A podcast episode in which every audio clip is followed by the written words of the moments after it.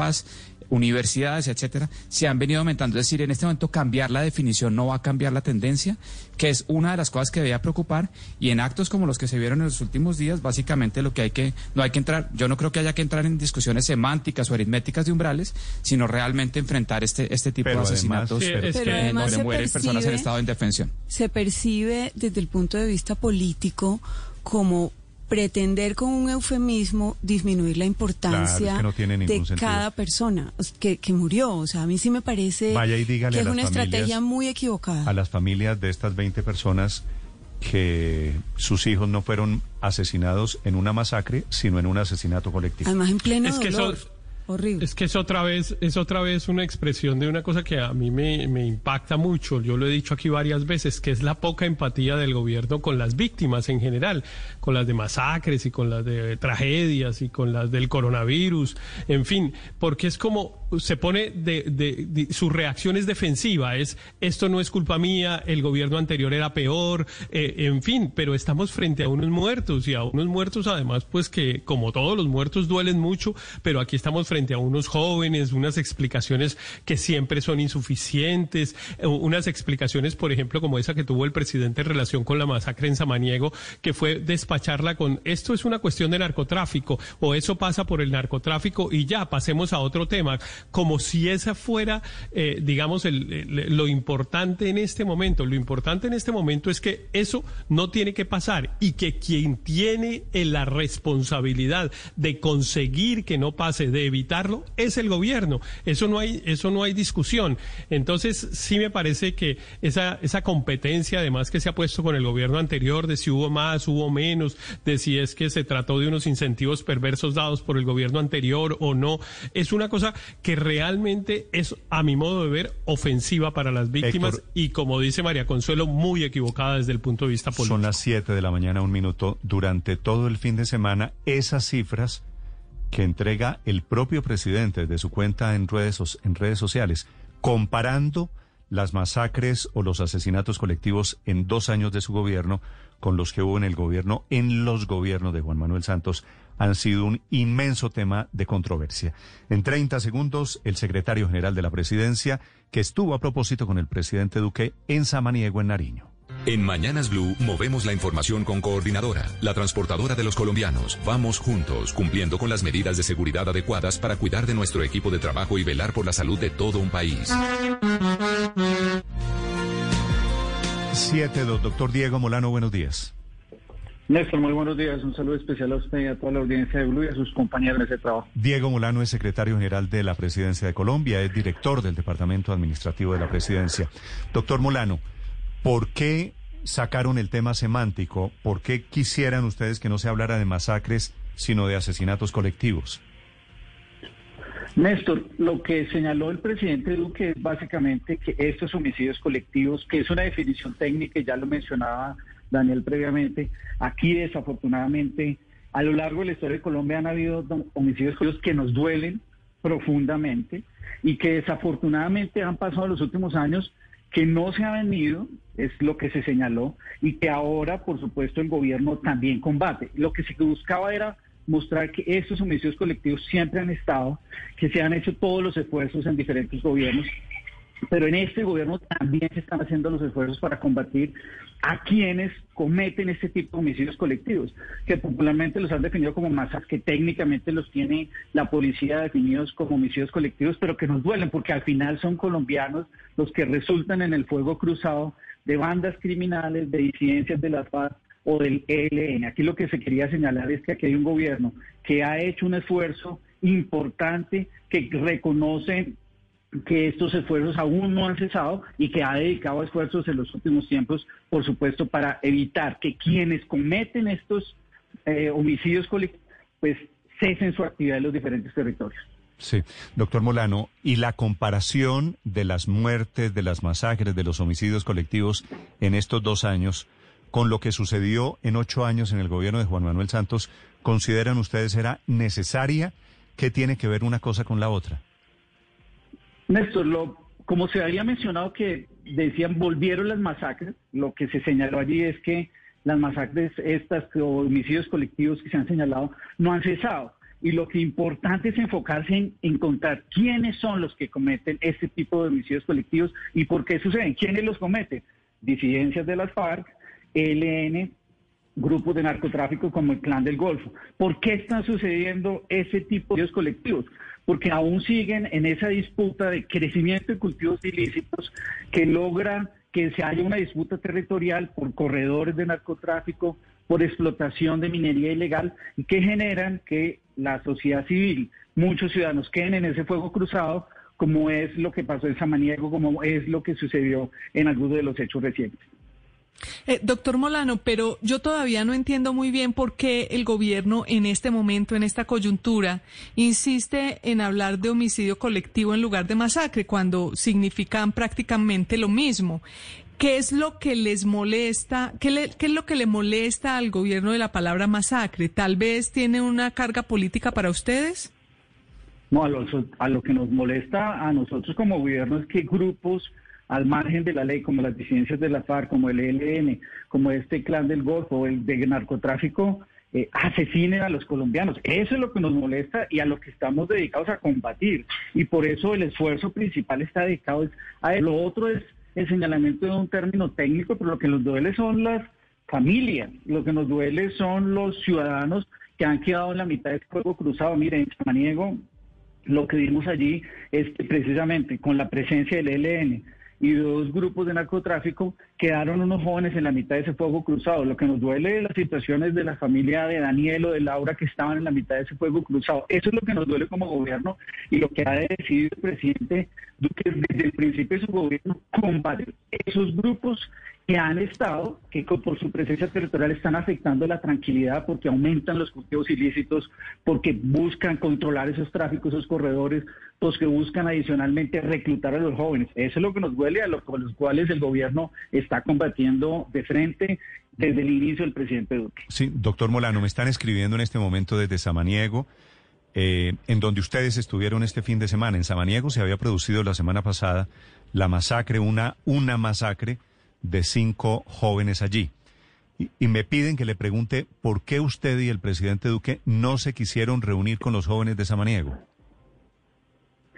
Néstor, el, lo que exactamente sucedió en Samaniego, llegamos a Samaniego, se tenía una reunión de seguridad donde le presentaron al presidente los análisis de las evoluciones de seguridad en la zona y luego nos reunimos con las familias víctimas, estuvimos reunidos con ellas y la comunidad con el alcalde habían preparado la presentación de unas propuestas en las que estuvo incluida la presentación de la plataforma de uno de los representantes de los jóvenes a las cuales escuchamos todos. Allí estaba el presidente de la República, estuvo el alcalde, estuvo, por supuesto, eh, la consejera de Derechos Humanos, el consejero de Seguridad y todos los que estuvimos. Allá los escuchamos, tanto a las familias como a una representante de los jóvenes. No los escucharon, pero tengo entendido que ellos pidieron una reunión con ustedes allí, que ustedes no aceptaron.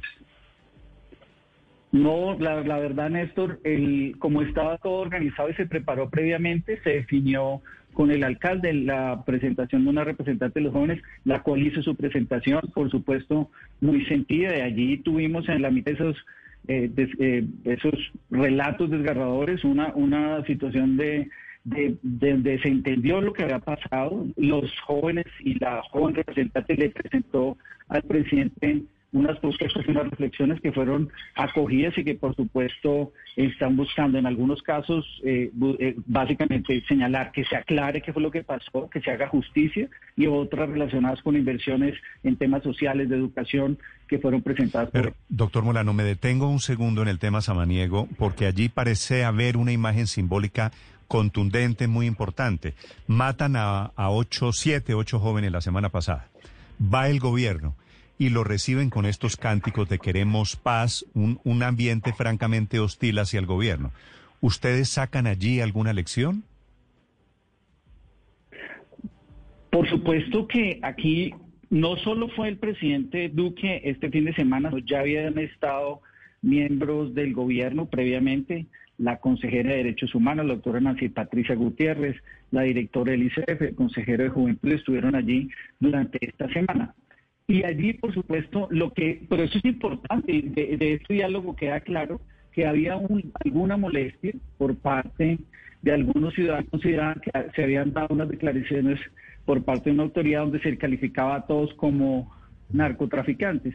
Y lo que precisamente el presidente Duque le explicó a la comunidad, le explicó a las familias víctimas, que allí lo importante era esclarecer quiénes son, los grupos que en la mitad de esa disputa afectaron la convivencia y la vida de estos jóvenes y que como era fundamental que se impartiera justicia rápidamente y por eso adicionalmente dio instrucciones directas al general Artúa de que desde la policía con este nuevo grupo y unidad élite contra los homicidios colectivos que está conformada por diferentes hombres de las diferentes fuerzas y con policía judicial se esclarecieran estos hechos para garantizar la verdad y que esto, pues, por supuesto, no volviera a repetir y adicionalmente para poder desmantelar aquellos grupos que generan ese tipo de violencia. Sí, pero doctor Molano, más allá de este episodio, lo que algunas personas están viendo o están diciendo es que al gobierno pareciera que las masacres o lo que está ocurriendo no pareciera tocarle las fibras más profundas. Se lo digo, por ejemplo, porque la masacre de Samaniego ocurrió ocho días antes de que finalmente fuera el presidente de la República. Y critican, por ejemplo, que el presidente hubiese ido a Río Negro a recibir un avión en la mitad de la semana con la reactivación económica que es importante, pero pareciera que no le da la misma trascendencia a la matanza de jóvenes en el país. ¿Usted qué le responde a quienes dicen que al gobierno le falta empatía en este momento? No, de ninguna manera el compromiso del presidente del gobierno, del ministro de Defensa, de la Consejería de Derechos Humanos es poder atender las condiciones de seguridad, pero para atender esas condiciones de seguridad hay que entender cuáles son las causas que generan este tipo de homicidios colectivos en donde el gobierno tenga que actuar y quiénes son las que la generan. La generan las disidencias, las FARC, la genera el ELN, la genera el narcotráfico. Por eso la política de seguridad del gobierno va a buscar a cómo se defienden esas víctimas y por supuesto que le duele y actúa. Mire usted nomás el caso de lo sucedido con el homicidio en Tibú recientemente. El gobierno encontró que hay una disputa territorial, se puso la búsqueda de quienes lo habían perpetrado de la semana pasada, fueron capturados, alias Brian, del grupo de los rastrojos que fue el que perpetró esa masacre en el caso de Tibú. Aquí hay un gobierno que entiende realidades de esos territorios, busca actuar con su política de seguridad y todo el tiempo, desde el principio, ese gobierno ha buscado eh, actuar de forma contundente en materia de seguridad, sabiendo que es el narcotráfico y esas disputas territoriales las que generan este tipo mm. de homicidios colectivos y por supuesto de asesinatos de líderes sociales. Sí, pero eh, doctor Molano, en este caso por supuesto que el responsable es el narcotráfico, pero el Estado tiene en sus manos el deber de garantizar la vida de los ciudadanos colombianos. Ya lleva el gobierno del presidente Duque exactamente dos años y tres semanas aproximadamente. Dos semanas y dos años y dos semanas. ¿Por qué el gobierno sigue con el espejo retrovisor, doctor Molano? ¿Por qué siguen comparando las cifras de masacre, las cifras de cultivos ilícitos con el gobierno Santos? Ya, van para la segunda mitad del gobierno del presidente Duque.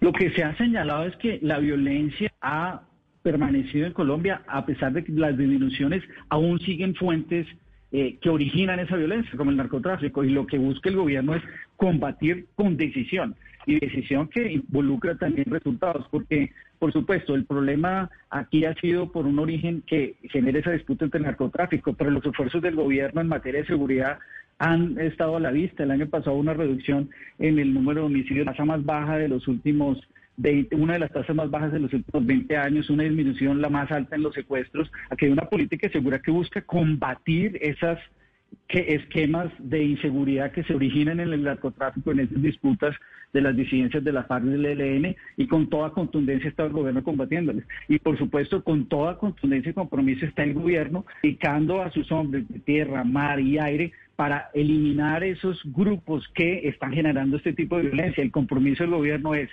con la seguridad, con desmantelar esos grupos y también con las víctimas en los esfuerzos que se han hecho. Más de 153 mil víctimas han sido reparadas. Este proceso no es fácil, pero aquí los culpables son ellos, las disidencias de la FARC, del ELN, del Plan del Golfo que sigue con el narcotráfico, que instrumentalizan a los jóvenes, que los reclutan, que en muchos casos, como en este, los asesinan y como en otros casos buscan enviciarlos en grupos de microtráfico en nuestras ciudades. Ellos son los verdaderos enemigos y los que generan este tipo de homicidios. Diego Molano, desde la Presidencia de la República. Gracias, doctor Molano. A usted, Néstor, muchas gracias. Siete de la mañana, 14 minutos. En este momento, rodeado de la cúpula del ejército y de la policía, habla el ministro de Defensa, Carlos Holmes Trujillo, que está hablando, haciendo anuncios y respondiendo a todas estas controversias alrededor del tema de las masacres.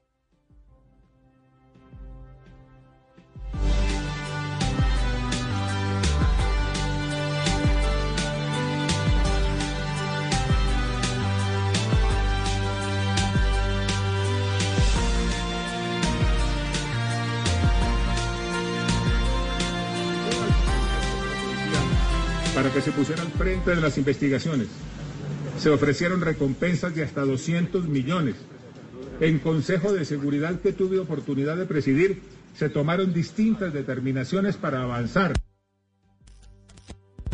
Con respecto a San los pasos necesarios para el, para el esclarecimiento de los hechos. Se creó un grupo de tarea especial para adelantar las investigaciones y los actos urgentes y se anunció un grupo de 30 unidades de reacción de la Policía Nacional para Samaniego, así como 20 expertos en investigación y en inteligencia. El Ejército Nacional, además, tomó la decisión de asignar una compañía conformada por 120 integrantes de la FUDRA y el batallón contra el narcotráfico se desplegó en el municipio de Sabaniego, así como una compañía de fuerzas especiales, la cual se desplazará hasta Llorente. Iguales tareas decidieron hacer como complementaria a la acción que ya adelantan tanto la Fuerza Aérea Colombiana como la Armada Nacional. En Arauca se ofreció una recompensa de 100 millones de pesos para quien dé información que conduzca a la captura de Luis Felipe Jiménez Ramírez alias Héctor Aguilar o Felipe Pescado, de 80 millones de pesos por información que conduzca a la captura de alias Ferley, de 41 millones de pesos por José Ruiz alias Sierra, ¿Esos criminales a qué grupo pertenecen? Pertenecen al GAO residual estructura 10. Y por supuesto, esto hace parte del cartel de los más buscados. Se incrementó la ofensiva, se incrementaron las operaciones, se están encontrando indicios nuevos, hay nuevas líneas de investigación, se fortalecieron las capacidades de inteligencia y la Armada de Colombia. Estás escuchando Blue Radio. En Coordinadora, todos los días descubrimos personas dispuestas a sacar adelante sus proyectos. Por eso, vamos juntos cuando sus empresas necesitan aprovechar con rapidez las oportunidades del mercado y requieren soluciones innovadoras para llegar cada vez más lejos. Vamos juntos cuando hacen el mejor de sus trabajos y nos permiten hacer lo mejor del nuestro. Grupo Logístico Coordinadora. Vigilado Supertransporte. En Blue Radio, los sonidos que extrañamos.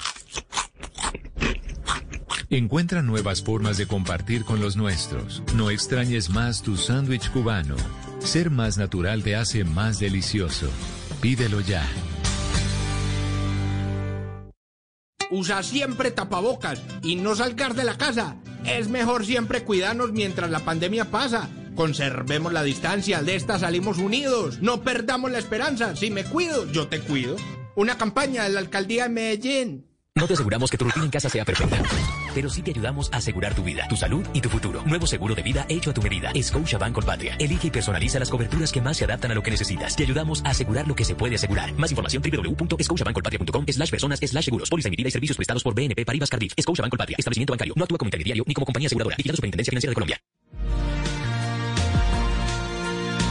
Está diciendo el ministro de Defensa Felipe en este momento que están haciendo politiquería con las masacres, con los muertos de este fin de semana. El gobierno en plan de defenderse por su responsabilidad y en plan de generar más controversia. Felipe, no los veo aquí aplacando ninguna controversia alrededor del tema de la violencia de estos días. No, por el contrario, están asusando, están echándole gasolina al fuego, Néstor. Eh, y no quede tranquilo con las explicaciones del, del doctor eh, Diego Molano, porque entre otras cosas eh, dice, no, es que el viernes capturamos a alias Brian, el, el artífice de la masacre del 19 de julio en Tibú. No, capturaron, no, capturó la fiscalía. Mm. Entonces, llame las cosas por su nombre. Eso lo anunció el fiscal general de la Nación el viernes a las 10 y 40 de la noche. Felipe, Entonces, del Centro Democrático esta mañana, diciendo el Centro Democrático acompaña el dolor de los familiares de las personas asesinadas en recientes masacres y pide pronta justicia. Claro. Fíjense, ahí se distancian, el Centro Democrático se distancia del término homicidios colectivos. Es que, Néstor, reducir la muerte de, estos muchachos. Décadas, después de siglos de violencia. Néstor. Meternos en la discusión de si es masacre o es un asesinato colectivo. No, no podemos caer, no, perdón, no podemos caer en esa trampa semántica, por llamarla de alguna manera, que son homicidios colectivos, porque la policía durante no sé cuántos años ha dicho que eso no, no, son masacres. Y efectivamente y desafortunadamente, eh, eh, pues es que no se habían ido, es que sigue habiendo masacres, ¿no? Y el presidente lo ha dicho, yo no sé si era apropiado o no, no, no, no estoy en condiciones de calificar. No, es que no volvieron, es que nunca se fueron. Hombre, reducir la muerte de estos muchachos, jóvenes, niños como los del Cañaduzal en, en Llano Grande, a que es que, ah, no es que nunca se fueron. A mí me, no sé, a mí me, me duele profundamente. Mm, y, y, enredarse en una discusión semántica claro, al asesinato de cualquier colombiano, no, no, no, no, no, no la entiendo. Honestamente le digo, no la entiendo. Néstor, pero no solo la discusión semántica. Me pareció incluso más salida en falso la de los grafiquitos comparados, ¿se acuerdan de los gráficos comparados? No, que es que haya habido más masacres que aquí, entonces eso realmente es una salida en falso muy grande del gobierno, Néstor, porque eh, usted ponerse a decir, no, es que mire, a mí me han hecho 10 masacres y al otro le hicieron 12, entonces yo voy ganando, o el partido va a 10-12, o cómo va. Además de que cuando desguazan las cifras, cuando se, se descomponen las cifras, aparece que tampoco fuera tan cierto cuando usted coge mes a mes, pero yo no me voy a meter en el debate de las cifras, yo me voy a meter en el debate de la actitud del gobierno y que incluso con lo poco que oímos ahora del doctor Molano y del doctor Trujillo, eh, pareciera que fuera, es que vamos a, a, trabajar aquí, es que aquí, allí, es que esto es acá. No, aquí hay una sensación en Colombia muy grave, Néstor, y es que estamos sintiendo que la paz, poquita o mucha, tampoco la discutan lo que quieran, que teníamos se nos embolató, Néstor. Se nos está embolatando la paz que, que, habíamos alcanzado. Yo creo que esa es la angustia que tiene el país. Y además con, con hechos como esto, permítame, voy a leer, Néstor, un trino. Paz, paz, la verdad es que, Aurelio, ha sido más viento poca, si usted se refiere al acuerdo con las FARC. Al día siguiente ya teníamos disidencias. Claro, claro, Néstor. Néstor. desaparecido. Pero, pero, fíjese, Néstor, perdón, Daniel, un minuto. Néstor, fíjese usted que a los pocos días de haberse firmado el acuerdo de paz, el periódico El Espectador sacó una cosa que se llamaba el Atlas del posconflicto. Y era decir, en tales municipios están los, los GAOs. Es un trabajo muy minucioso que hizo la gente del periódico El Espectador. Y uno no ve que en Colombia se hayan adoptado medidas realmente serias para ir a atacar esto. Encontré el fin de semana un trino de un señor que se llama el profe antisocialismo, Rodrigo Aguaclar. Y dice esto, que lo habíamos mencionado la semana pasada aquí en Blue Radio. Hoy estuve en el Cauca, cerca de Corinto, y llegué a casa pensando qué hacen mexicanos en esa zona del país andando como Pedro por su casa en tremendas camionetas escoltadas, etcétera, etcétera. Mexicanos, dice usted. Néstor. El trino, el que dice el trino, sí, bueno, dice eso. Pero la llegada, la llegada de los carteles mexicanos asociados con grupos de narcotráfico colombianos. pues, eso viene, acuérdese, desde la época de Santrich. ¿Con quién negoció hace mucho tiempo, hace más de cuatro o cinco años. Pero, pero, Néstor, ¿qué están haciendo las autoridades para esto? Es que lo que la gente ve es que las autoridades llegan es a levantar los cadáveres, al CTI, llegan a dar recompensas de los que hicieron el crimen cuáles son las actividades de prevención, cómo es que está tomando el Estado el territorio. Y la última, Néstor, que el doctor Trujillo ayer en una rueda de prensa nos dijo que la solución era ir a echar glifosato en las zonas contra el narcotráfico.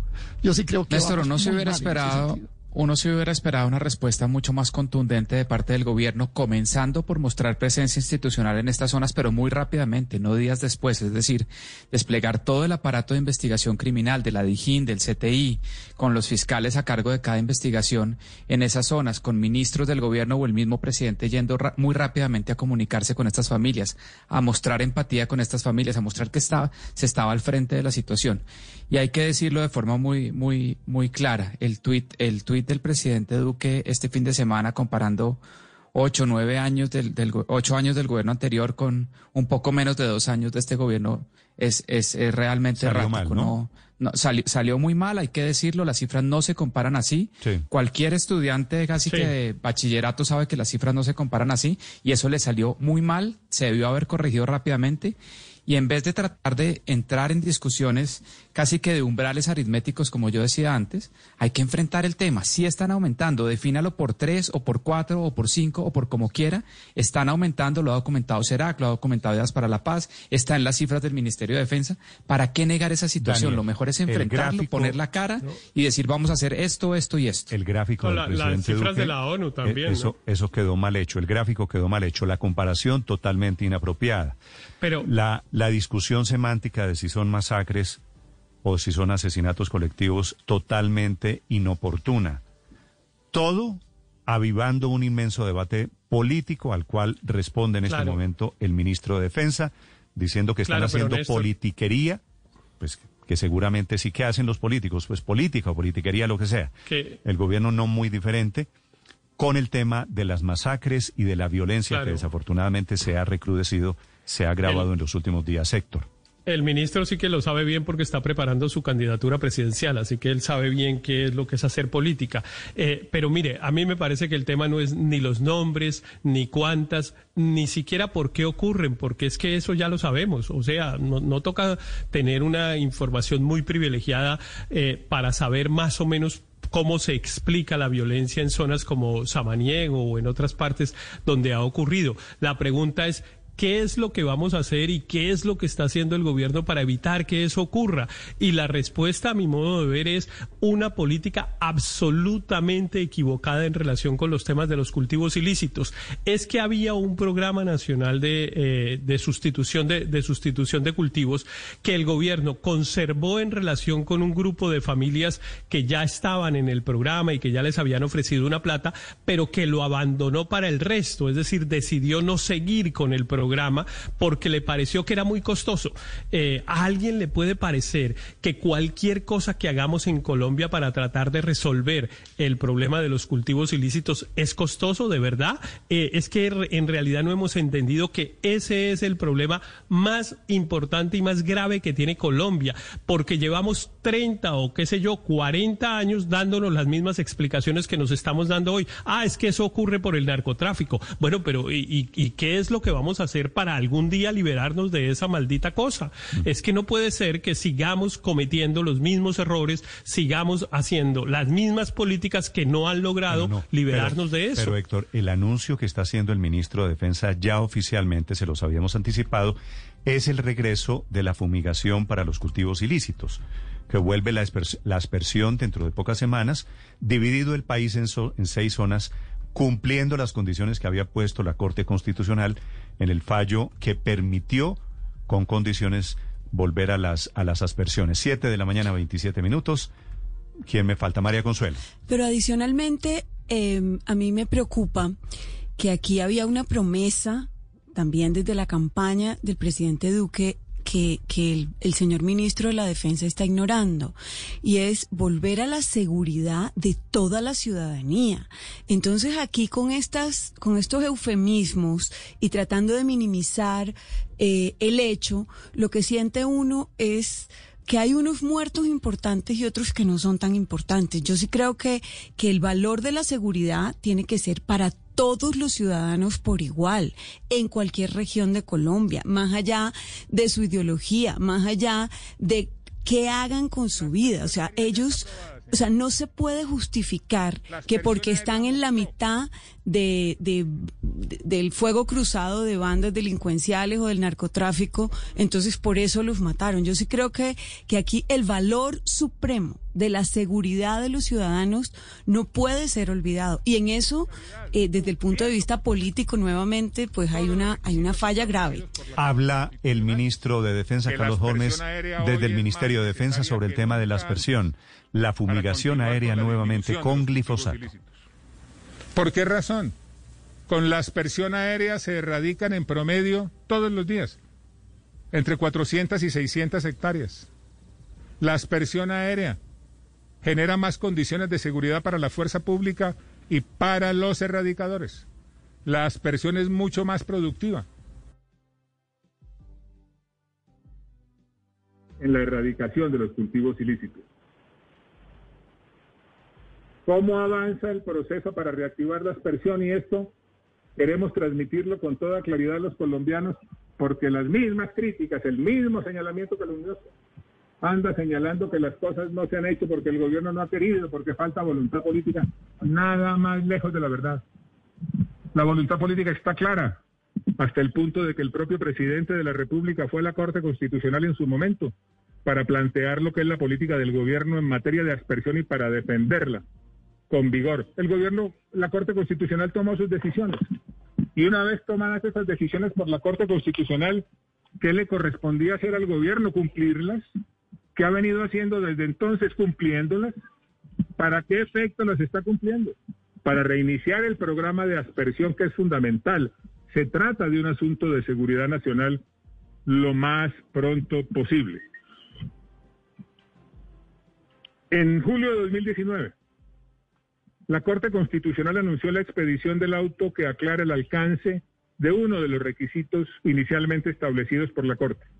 Desde ese momento, el Ministerio de Defensa solicitó a la Autoridad Nacional de Licencias Ambientales los términos de referencia para tramitar el plan de manejo ambiental. Paralelamente, realizó el, aislamiento, el alistamiento operacional necesario para la reactivación de esta herramienta de precisión para la erradicación de cultivos ilícitos. Con esto lo que quiero señalarles es que en lo que tiene que ver con los asuntos operacionales, el sector defensa está listo para poner en marcha inmediatamente el programa una vez se concluya con el cumplimiento de todos los requisitos establecidos por la Corte. Siete de la mañana, 31 minutos. Es el ministro Trujillo, Carlos Holmes Trujillo, anunciando el regreso de la aspersión con un componente de glifosato que va a tener hasta 33%. Lo van a mezclar para regarlo, para rociarlo en diferentes seis zonas del país en donde hay clarísima influencia del narcotráfico. Todo relacionado con el tema de las masacres. Les decía, hay comunicado del Centro Democrático hablando de masacres, que no es menor, comunicado del partido de gobierno del presidente Duque, Santiago Rincón. Néstor, muy buenos días. Es un comunicado muy interesante por tres cosas. Primero, porque hablan de masacres. Segundo, porque piden al gobierno, al presidente Iván Duque, que es de su partido, que tenga eh, rápidas soluciones a esos eventos y además le dicen que retome que de alguna forma tenga en cuenta la seguridad democrática del expresidente Uribe. Dice lo siguiente, el Centro Democrático lamenta profundamente las recientes masacres que enlutan al país y dejan 33 personas muertas en los departamentos de Nariño, Cauca, el Cauca y Antioquia. Estos hechos que producen indignación y dolor en Colombia deben conducir a una respuesta conjunta del Estado que permita garantizarle al país que habrá justicia y que no se volverá a repetir. Sigue el comunicado diciendo que uno de los principales legados del expresidente Uribe fue el de la seguridad democrática como camino para derrotar el crimen y lograr la tranquilidad para los colombianos. Hoy, fieles a ese legado que permitió darle duros golpes a organizaciones criminales, le solicitamos a las autoridades actuar con rapidez y precisión para dar cuanto antes con los responsables de estos cobardes actos. Y finaliza diciendo que le pedimos a la Fiscalía que movilice cuanto antes a su cuerpo técnico de investigación para establecer quiénes son los culpables y proceder con su captura y respectiva judicialización, Néstor. Estás escuchando Blue Radio. Tío, acabo de comprar un traje de astronauta que estaba en promoción en Uzbekistán. Eso bueno, no dan tanto. Hay ofertas tan buenas que parecen increíbles, como las de Sigo, porque ahora podrás facturar electrónicamente desde 180 mil pesos anuales. Porque en Sigo, de eso tan bueno, sí damos tanto. Adquiérelo ya en www.sigo.com. Superintendencia de Industria y Comercio presenta en Blue Radio el Premio Nacional al Inventor Colombiano. El Premio Nacional al Inventor Colombiano contribuye al desarrollo tecnológico y económico del país con una década de tradición apalancando la investigación y estimulando la creación de los colombianos. La convocatoria se efectúa cada año para que niños, jóvenes, centros de investigación, instituciones de educación superior, emprendedores y empresarios participen con su ingenio y trabajo en crear un mundo mejor.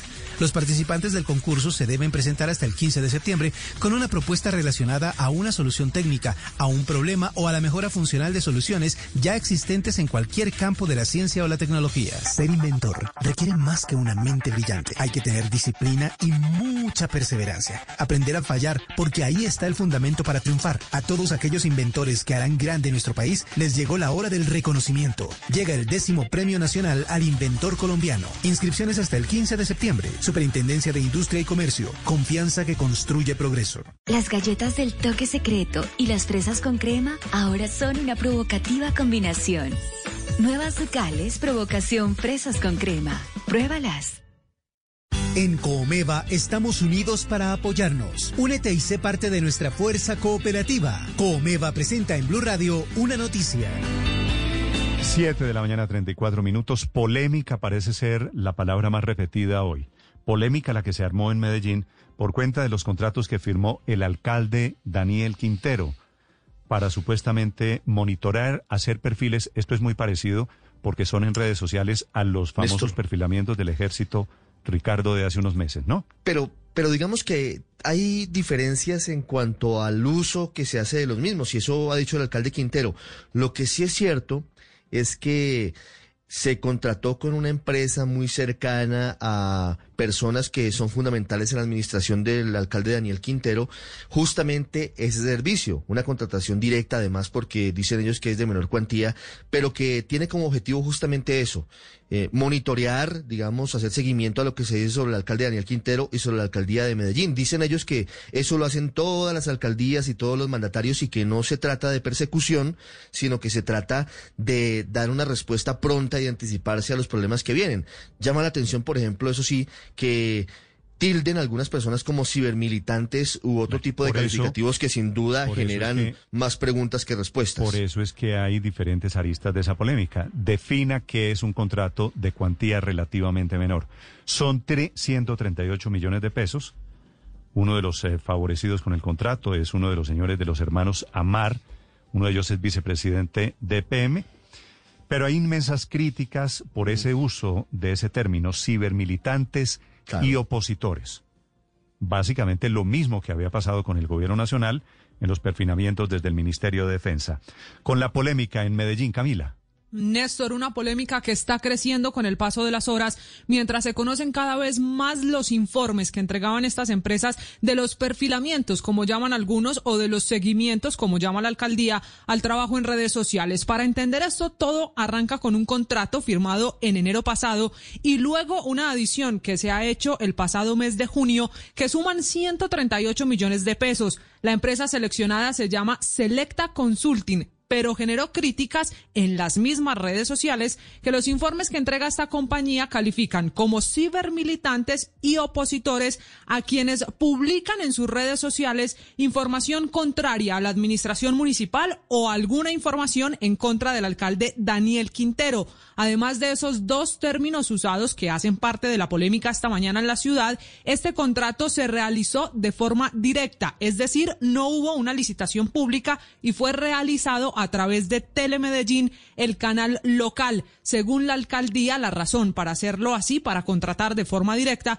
era porque era un monto mínimo, porque se invertirían mínimos recursos en ese contrato. Pues Weimar Guarín Néstor es el coordinador del Observatorio de Control de Gestión Pública en Medellín él dijo que al revisar cada uno de los informes que entregó Selecta a este tipo de contrato en la alcaldía, encontraron, dice el perfilamientos, a concejales, periodistas, defensores de derechos humanos, líderes comunitarios y hasta decanos de varias universidades. Esto dijo el señor Guarín llama mucho la atención que se utilicen dineros públicos para, por ejemplo, hacer seguimiento a un ex candidato de la alcaldía que no llegó, a la doctora Luz María Múnera del Polo. O sea, no es un tema, digamos, político, electoral o de partidos, es un tema de personas que influencian, que tienen unos seguidores, que vienen haciendo unos comentarios ¿Cuál es el objeto del contrato de la polémica esta mañana en Medellín? Pues en Telemedellín han suministrado ya la información del contrato firmado y tiene por objeto hacer seguimiento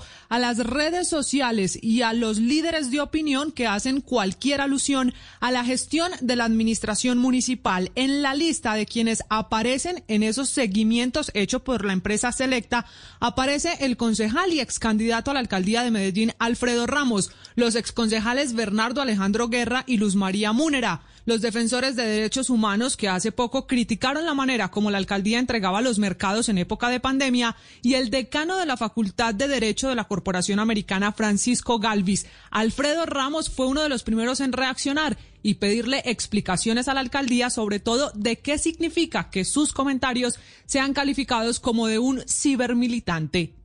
Pues yo soy opositor a la corrupción y a la improvisación de este gobierno y entonces a mí no me preocupa que me tengan reseñado como tal, eso es evidente que siempre van a buscar maneras de entorpecer ese camino de control político y lo han hecho de todas las formas, en redes sociales, con ataques bajos. A mí lo que sí me duele mucho es que la plata de los medellinenses jamás debería estar en ese tipo de vanidades o de persecuciones pues Néstor, un dato final pero no menor es quienes están detrás de la empresa Selecta, la que se contrató para este seguimiento en redes sociales. Se llaman, están ahí los hermanos Amar Flores, César Augusto Néstor, que ha estado además trabajando en el Fondo Nacional del Ahorro, y su hermano Darío, hoy vicepresidente de EPM y nombrado recientemente en la Junta Directiva de Ruta N, lo que ha causado también sorpresa, relación con la alcaldía y un contrato a dedo sin licitación para esta empresa de los hermanos Amar, Néstor. Es como si hubieran cogido la polémica que hubo en el gobierno nacional y la hubieran calcado tal cual.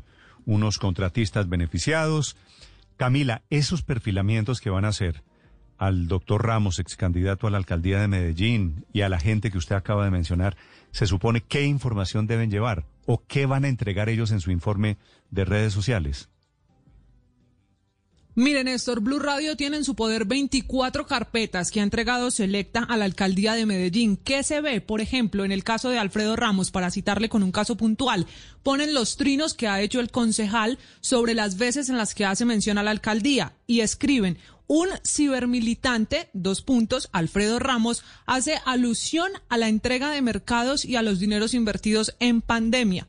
Alertan por la posibilidad de que ese trino se vuelva viral Ocurre lo mismo con el concejal Bernardo Alejandro Guerra. Ponen tres trinos que él hizo en su cuenta privada y escriben nuevo ataque del exconcejal Guerra. Esas palabras, cibermilitante, ataque y opositores, son las que no explica aún la alcaldía. Pero para hacer eso no se necesita, Camila, pagar un contrato de 138 millones de pesos. Es decir, eso, eso Esa es, Néstor, la otra pregunta. Ya hay herramientas. Eso fundamentalmente digo Felipe, para, para saber que hay un señor que pone trinos y que es un influencer, un influenciador en redes sociales, ¿se necesita contratar a una firma y pagarle esa plata? No, Néstor, eso, eh, eso lo puede hacer cualquier funcionario de la administración ah, municipal, cualquiera, de la oficina de comunicación, cualquiera puede decir, hombre, siga las cuentas de fulano, fulano, fulano, mengano y me cuenta.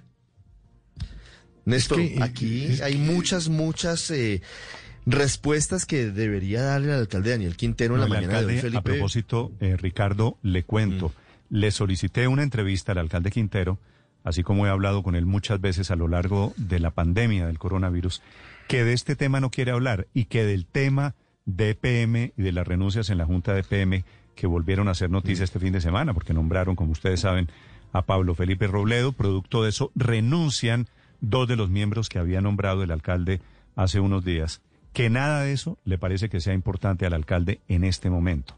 Así que para la gente de Medellín que está esperando la entrevista del alcalde en Blue Radio, que el alcalde manda a decir que no, que intenta pasar en esta oportunidad. Sí, Néstor, ¿qué le, ¿qué le, pero, ¿qué le, eh, Ricardo, pero ¿qué, ¿qué le estará pasando al alcalde Daniel Quintero? ¿Se le subieron los humos? ¿No entendió cómo es la administración pública y no tiene experiencia suficiente?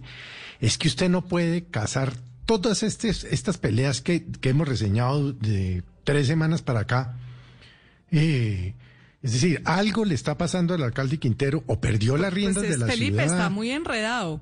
Está, muy enredado. Es que, este fin de semana, ¿se acuerda pues que todo el lío del nombramiento de los miembros de junta directiva? Pues este fin de semana definitivamente Sandra Suárez, la gerente de semana, no va a estar en la junta directiva. Y se le, y se le cayó Sandra Suárez. Tampoco No, el de y tampoco Luis Fernando Rico, que es otro, ese está un poco en duda, pero puede caérsele, es decir, pueden caérsele prácticamente todos sus nombramientos de junta directiva después de que nombró a Pablo Felipe Robledo. Entonces se, le vuelve para él una situación de que eh, y él muestra una cara muy optimista, él, él como si nada estuviera pasando, pero en realidad tiene muchos problemas.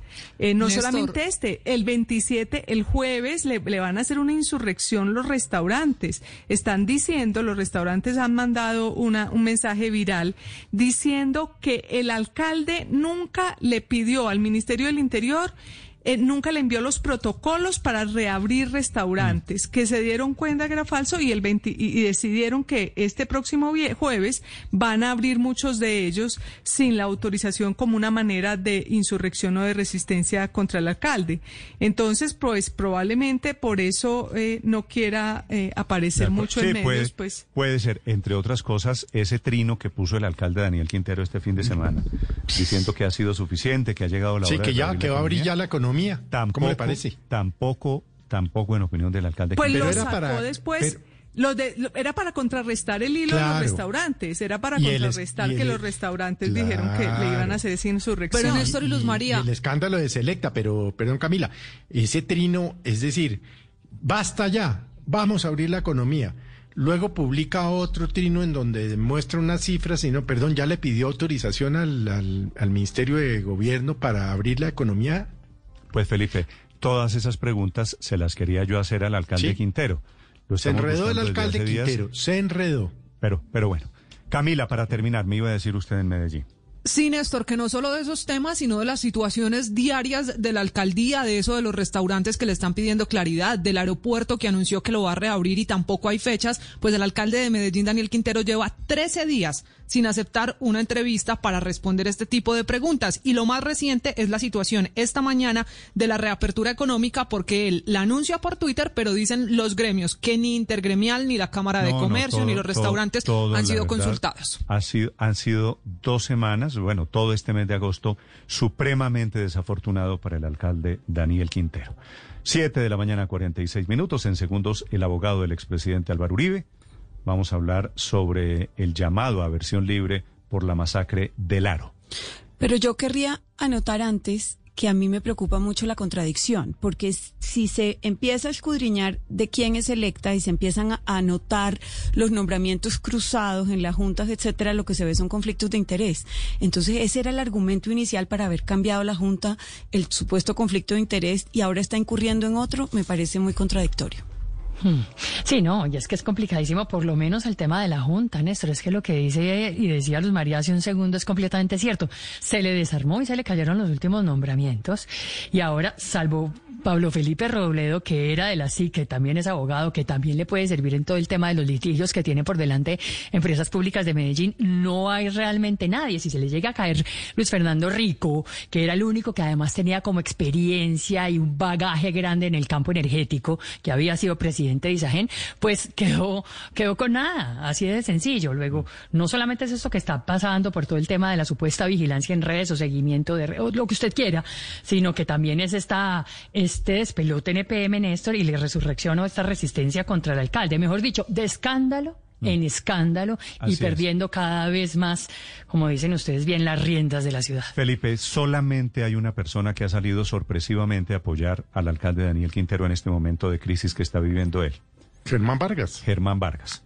Me preguntan, ¿usted cree que tiene relación esa defensa que hace Germán Vargas con el hecho de que Pablo Felipe Robledo, muy cercano a Germán Vargas, llegue a la Junta Directiva de PM? Pues podrían esto, no, no, no, no tendría como probarlo, pero, pero podría, podría tener una relación. pues camina, camina como pato, se ve como pato. Sí, eso es lo que llaman las orejitas del burro, ¿no? Mm. Siete de la mañana. Está enredado, el alcalde se enredó, Néstor, y inclusive ya se está hablando en un grupo de importante de empresarios, Néstor, eh, de revocatoria. Y eso que lleva siete meses, ocho meses, ¿no? Ocho meses, ocho meses de, de, gobierno. Néstor, sobre, sobre Pablo Felipe Robledo, muy cortico. Señor. Eh, me dicen que ese nombramiento no solamente no cayó bien en algunos sectores de Antioquia, sino que no le cayó bien al gobierno nacional. Y así usted lo liga de alguna manera indirectamente a la, de, a la renuncia, a, la posibilidad de que dos de los miembros de la Junta Directiva de EPM que ya habían aceptado este fin de semana se hayan echado para atrás. Y es que consideran que es una afrenta y es una nueva línea de, de fuego, si me permite usted de, la comparación del alcalde Daniel Quintero con el gobierno nacional toda vez que Pablo Felipe Robledo usted sabe cuál es el talante que tiene frente al gobierno del presidente Iván Duque y tampoco ha caído muy bien en algunos sectores empresariales. Así que ese nombramiento eh, ha generado mucho más ruido de lo que pretendía tener como beneficios en la Junta Directiva de La verdad es que a cada tormenta que le sale el alcalde Quintero se crea una tormenta diferente. Faltan 11 minutos para las 8 de la mañana en Mañanas Blue. Estás escuchando Blue Radio. En Coomeva somos 250 mil asociados respaldándote en todo momento. Hemos brindado alivio a más de 40 mil asociados y beneficiado a más de 3.300 familias de escasos recursos. Únete, ingresa a comeva.com.co o llama al numeral 464 y sé parte de una comunidad que siempre estará a tu lado. Comeva nos facilita la vida. Ahora Renault saca tus mejores sonrisas con los bonos de un millón de pesos para que uses en mercado. Del primero de julio al 30 de septiembre realiza operaciones de mecánica, carrocería o compra de accesorios y participa por uno de los 50 bonos que estaremos entregando. Recuerda que puedes solicitar la recogida de tu vehículo. Promoción válida del primero de julio al 30 de septiembre de 2020 en la red de talleres autorizada Renault. Consulta términos y condiciones en Renault.com.co.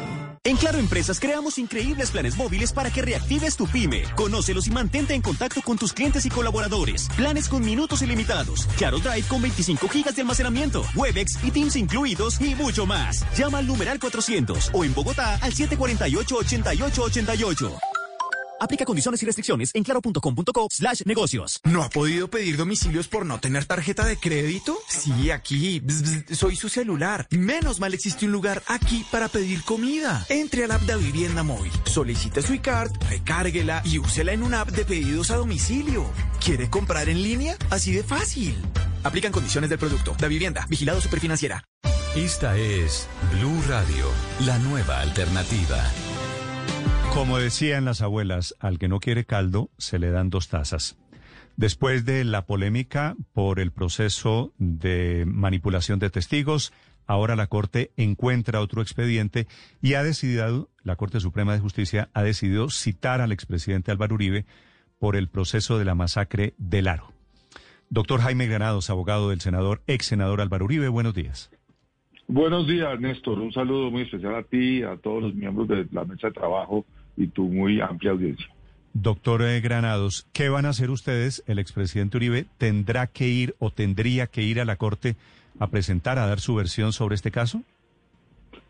Eh, primero de todo, Néstor, eh, quiero informarle a la opinión pública que el señor expresidente y ahora ciudadano Álvaro Uribe Vélez, desde el año 2012, apenas eh, se eh, revocó una decisión a su favor, decretada bajo la administración del fiscal Alfonso Gómez Méndez, solicitó que se le recibiera su versión como es su costumbre. Él nunca ha rehuido cada vez que han querido investigarlo, porque su vida pública ha sido cuestionada e investigada eh, siempre, y él siempre ha salido a poner la cara y explicar todo.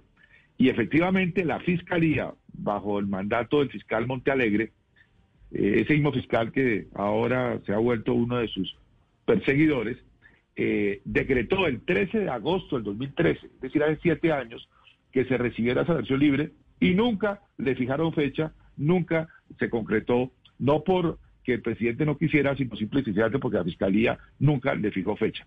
Cuando llega al Senado de la República el 20 de julio de 2014, todos esos casos pasaron a competencia de la Corte Suprema, aunque fueran hechos de la década de los 90, finales de los 90, 96 al 98.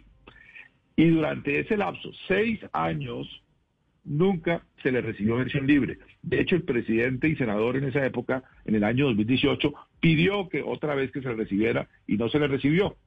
Ahora, justo ahora que pierde la competencia de la Corte, porque él dejó de ser senador cuando el 18 de agosto se le aceptó la renuncia, como todo el país lo sabe. El 19 de agosto por la noche nos informan de esta citación y luego la filtran a la opinión pública este fin de semana. Realmente esto es inaudito. Sí. ¿Y qué van a hacer ustedes, doctor Granados? Pues ya solicité de manera inmediata, lo hice el día 20 de eh, agosto a la Corte, que eh, enviara el expediente a la Fiscalía, que es la competente en un aspecto de esta investigación, puesto que en la otra la competencia la tiene todavía y la ha mantenido la Comisión de Acusaciones, eh, y que una vez se defina este tema, ya sea que pase eh, toda la Fiscalía o que pase toda la Comisión de Acusaciones o siga dividida entre Fiscalía y Comisión de Acusaciones, es algo que habrá que definirlo en su momento. Lo único absolutamente cierto es que la sala de instrucción carece completamente de competencia para ello. Y lo primero que debe hacer un juez, y eso lo sabe cualquier estudiante de derecho, es saber si es competente. Y cuando no es competente, hay que enviarlo a la autoridad que sí lo es. Sí, pero, pero doctor Granados, eh, para mayor claridad, perdón que le insista, si es que estos hechos fueron cuando el expresidente Uribe fue gobernador y el competente para investigar a los gobernadores es la Corte Suprema de Justicia, ¿por qué carece de competencia? Eh, Felipe, eh, un abrazo, un saludo muy especial. Lo mismo, profesor. Y hacer claridad, y es, conforme a la Constitución, el fuero de los gobernadores, en este caso, el año 96-97 era gobernador eh, Álvaro Uribe de Antioquia, lo tiene la Fiscalía General de la Nación a través del fiscal general de la Nación directamente, quien comisiona a un fiscal delegado ante la Corte. Por eso la confusión. Como se habla de fiscal delegado ante la Corte, se cree que la competencia la tiene la Corte. No, Solo la tendría la Corte la competencia si hubiese una investigación formal, o sea, un llamado indagatoria, si hubiese una acusación y llegase a un juicio, y en ese caso ese juicio lo conocería la sala de juzgamiento de primera instancia de la Corte. Aquí estamos en una indagación preliminar que ya había sido objeto de estudio en la época del fiscal general Alfonso Gómez Méndez.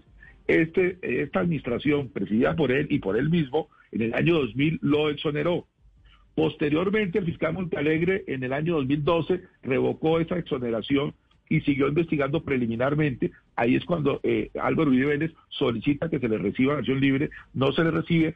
Cuando pasa a ser senador, por el fuero de atracción que tienen eh, los senadores ante la Corte, la Corte toma el caso y ahora que pierde la calidad de senador, debe devolverlo a donde estaba, ¿a dónde era? A la mm. Fiscalía en la parte que le corresponde a la Fiscalía, porque hay otra parte que claramente la tiene la Comisión de Acusaciones y sobre eso pues ya veremos qué va a pasar.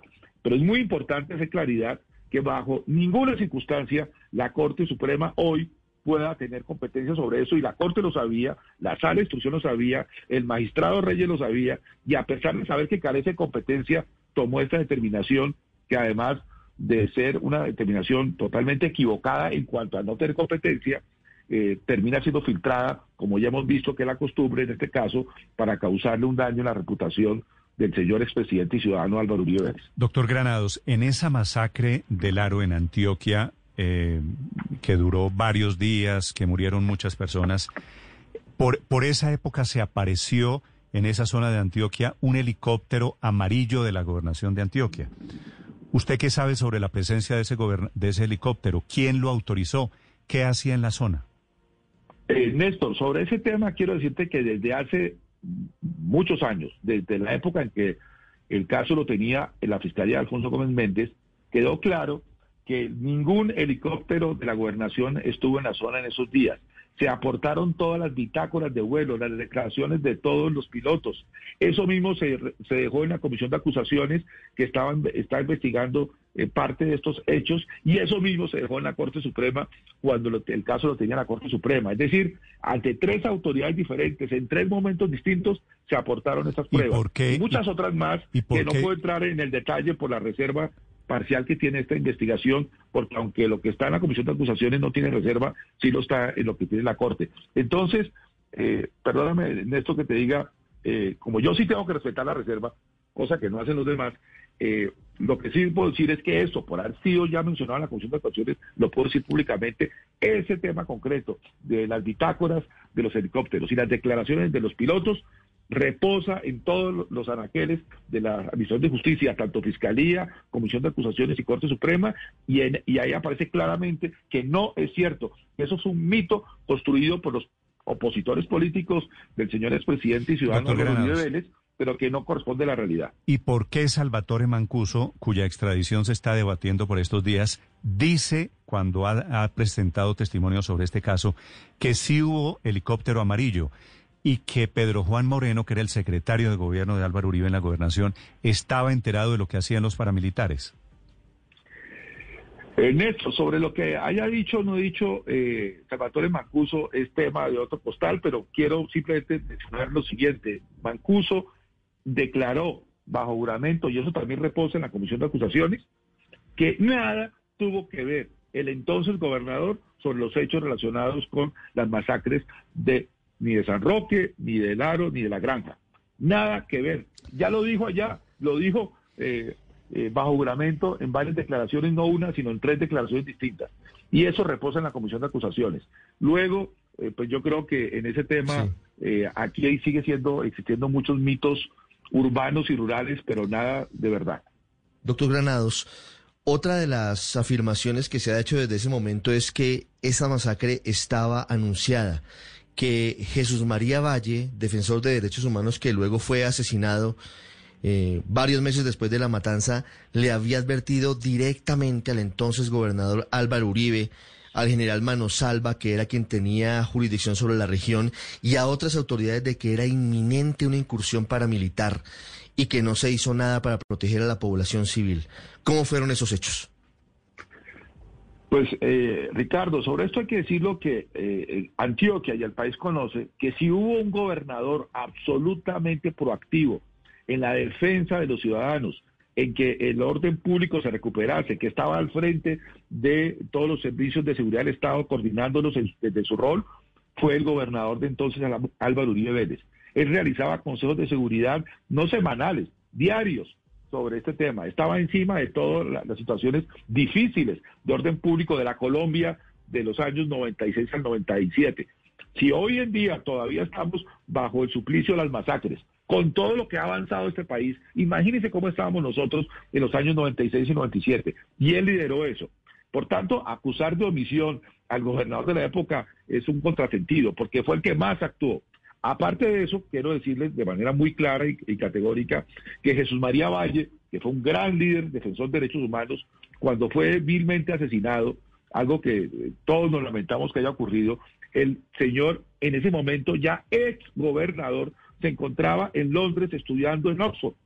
Así que, ¿qué podía hacer él siendo un estudiante eh, en, Londres, en Oxford, eh, para prevenir el que no atentaran contra un líder de derechos humanos como el abogado Jesús María Valle? Así que, insisto, esto es algo que le han montado siempre sus perseguidores políticos lo hicieron para impedir que llegara a la presidencia y fracasaron, lo hicieron para que no tuviera éxito la presidencia y fracasaron, lo hicieron para que no llegara al Senado y fracasaron, lo hicieron para que no recuperara la presidencia de su partido político y fracasaron, y ahora lo quieren hacer para verlo sometido a este escarnio sin sentido. La verdad, duele que, que se mueva este tema ahora, después de estar quieto durante ocho años, no porque el presidente no le haya querido, sino porque él insistió que se le escuchara justo en ese momento cuando ya esa corte carece de competencia. Ahí es donde está claro el ánimo perseguidor que hay en este caso. Doctor Granados, una última pregunta. Si la Corte insiste, la Corte va a debatir estos días y si insiste en quedarse con el caso, ¿qué piensan hacer ustedes como defensa del expresidente Álvaro Uribe? Luz María, mira, con todo respeto, yo creo que, que los jueces desde el juez más humilde, promiscuo municipal de cualquier sitio de esta geografía tan dolida como la colombiana, hasta la Corte Suprema, se debe a la Constitución y a la ley. No puede ningún juez actuar por fuera de sus competencias. Y cuando lo hace, pues actúa de una manera que es contraria a la Constitución, contraria a la ley y que por supuesto obligaría a que fuera investigado por las autoridades competentes, porque nadie, ningún poder está por encima de la Constitución y de la ley. Yo espero, tengo la confianza de que prime siempre el derecho, que prime eh, los precedentes judiciales y que algo que es, como les digo, blanco y negro, pues sea rápidamente eh, remitido a las autoridades que sí tienen competencia para que finalmente se ponga fin porque todo el mundo lo que le interesa es que sepa la verdad y que se haga justicia, y no que sigamos con esta eh, vendetta que desafortunadamente se ha desatado por sus opositores políticos en contra de la figura histórica, sin duda, eh, de Álvaro Uribe Vélez. El motivo es el llamado a una versión en la Corte Suprema por esa masacre del Aro. Ocurrió en octubre de 1997. Murieron entonces 17 personas dramática, terriblemente masacrados por fuerzas paramilitares. Gracias, doctor Granados, por acompañarnos esta mañana. Gracias, Néstor, a ustedes y un feliz día. El abogado del expresidente Álvaro Uribe.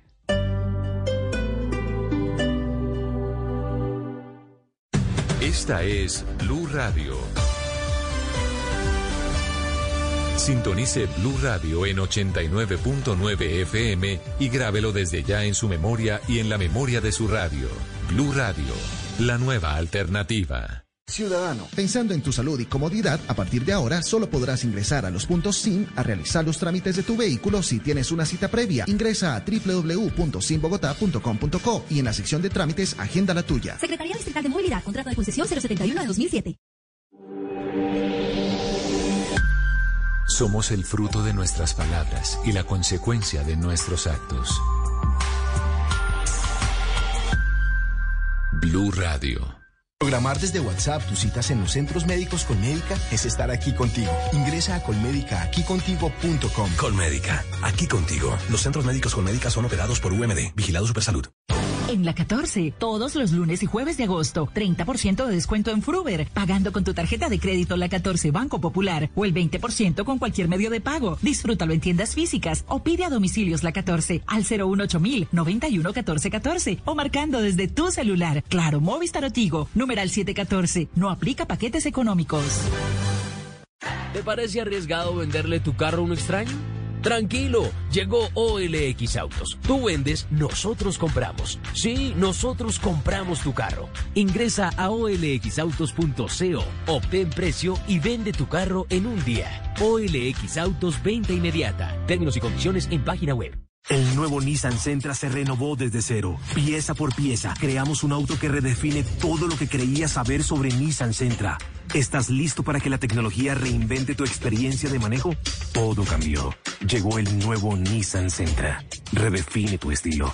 Visítanos en nissan.com.co o concesionarios a nivel nacional. A continuación, una historia de amor. Qué hermosura, mi amor, con esas curvas y yo sin frenos, Ave María. Yo soy difícil, yo soy curious, yo no soy pas pour tout le monde. Traducción. Yo soy difícil, dura, no para cualquiera. No se preocupe, mi amor, me salió bravita, hágale que así es que me gusta más mi vida. Mais celui qui m'aime me fait tomber amoureux. Traducción. Pero quien me quiera me enamora. Hágale pues, mi amor, que mi nombre es Lucho. Yo la lucho, la guapeo, la peleo y después la conquisto, mi amor. Ne pense que quiconque es el Traducción. No crean que cualquiera tiene ese gusto. En la cuesta o en el llano, solo los colombianos, que son los más berracos. El amor entre la carrera más importante del mundo y los colombianos cada día crece más. No te pierdas esta historia en Blue Radio con un gran narrador, Rubén Darío Arcila. En una tierra capaz de parir fenómenos. Y el mejor equipo que no pedalea en Blue Radio. Écoutez le Tour de France sur Blue Radio. Nous sommes amoureux du sport. El Tour de Francia en Blue Radio. Enamorados del deporte. Blue Radio, la nueva alternativa.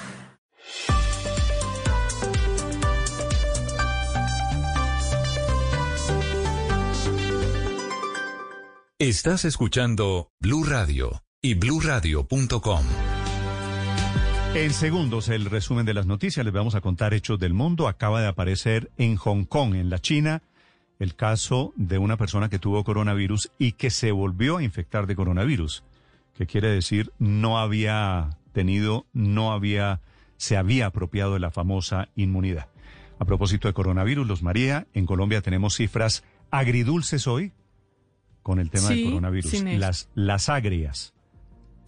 Las agrias, el, eh, el, eh, sábado que tuvimos 400 muertes en un día, se reportaron 400 muertes, es el número más alto. Y habíamos tenido 385 el viernes, que era ese día el número más alto. Es decir, tuvimos consecutivamente los dos números más altos de muertos reportados para un solo día pero también hay, hay buenas, hay, hay buenas noticias. Vamos a llegar al 70% de recuperados, probablemente hoy o mañana llegamos al 70% de recuperados de todos los casos que se han dado.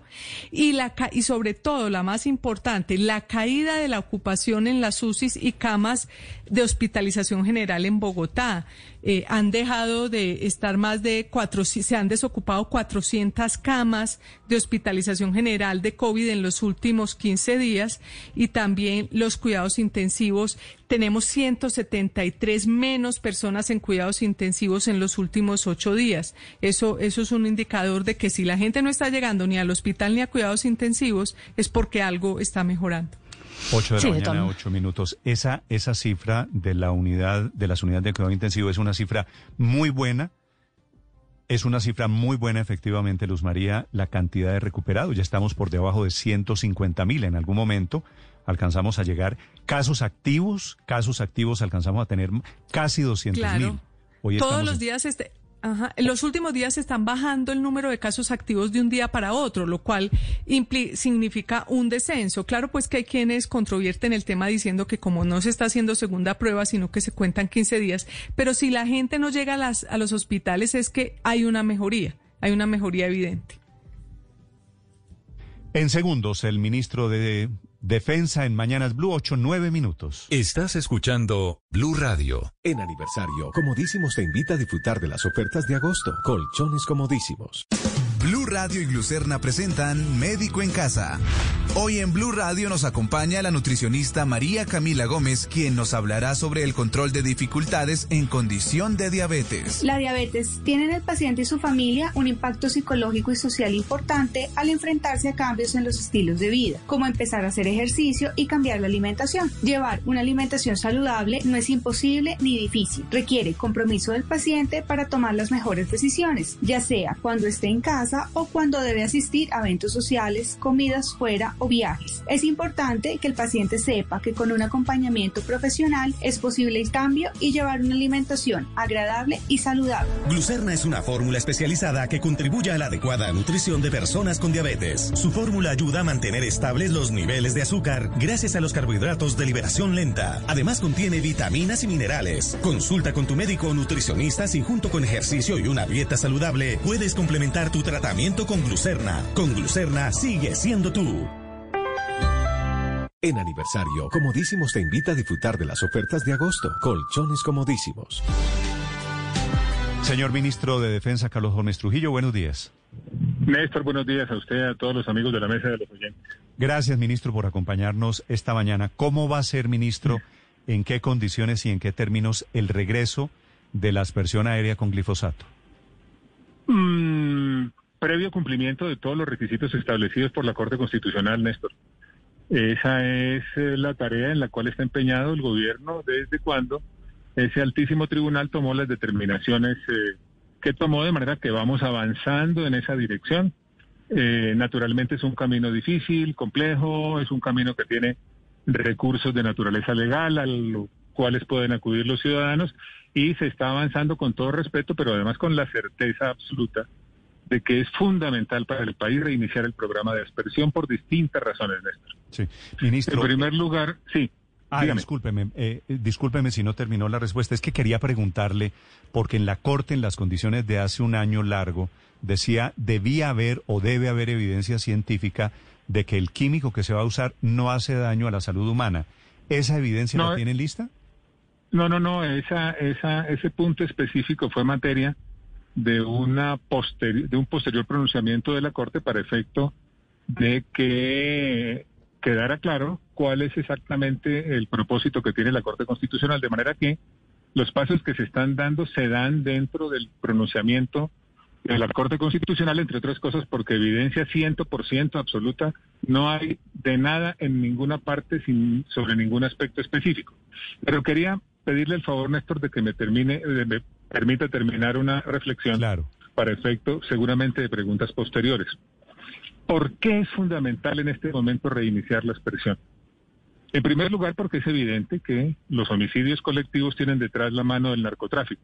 Las características especiales de cada uno de ellos varían y será la tarea de investigación la que arroje las diferencias entre uno y otro, pero sí, ahí está la mano del narcotráfico. En segundo lugar, porque eso lo que demuestra es que tenemos que avanzar con mayor celeridad en la erradicación de cultivos ilícitos y permítame simplemente ponerle las cifras que diferencian la eficacia de un mecanismo frente a otro. Con aspersión aérea se pueden erradicar entre 400 y 600 hectáreas diarias. Con los grupos móviles de erradicación se erradican 70 y con los pelotones del ejército más o menos lo mismo que se erradica con los grupos móviles de erradicación.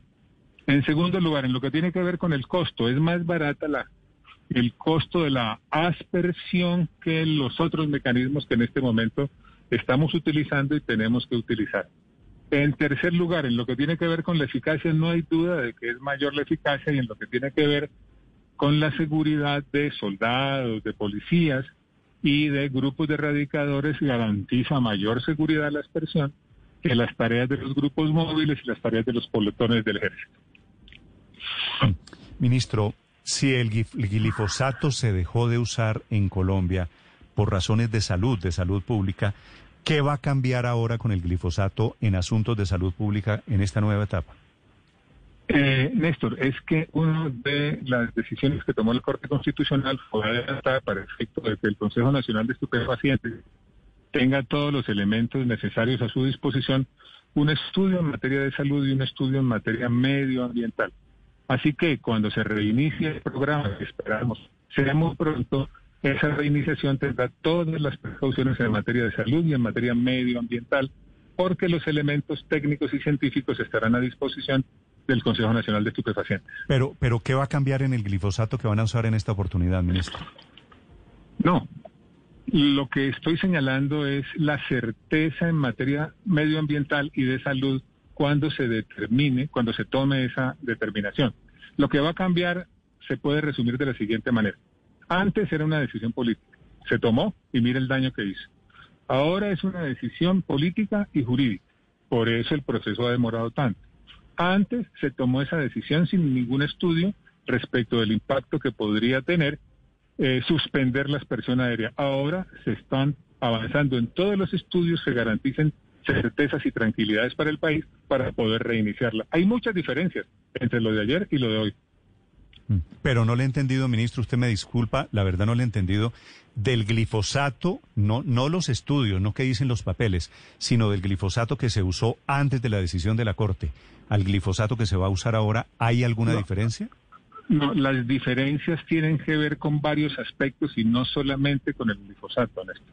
Tiene que ver, tiene que ver con la gota, tiene que ver con la manera de asperjarlo, tiene que ver con las condiciones climatológicas que hay que considerar para ese efecto, tiene que ver con las zonas, tiene que ver con las áreas microfocalizadas.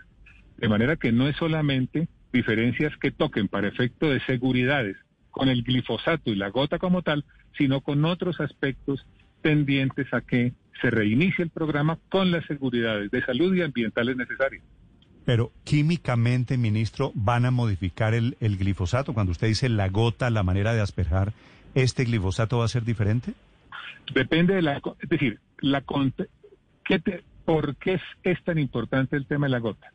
Una gota que no tenga la suficiente, la, eh, el suficiente peso, digamos, si no estoy utilizando una terminología muy técnica, puede dirigirse en virtud de los vientos hacia sitios distintos a aquellos que se identificaron para efecto de la aspersión.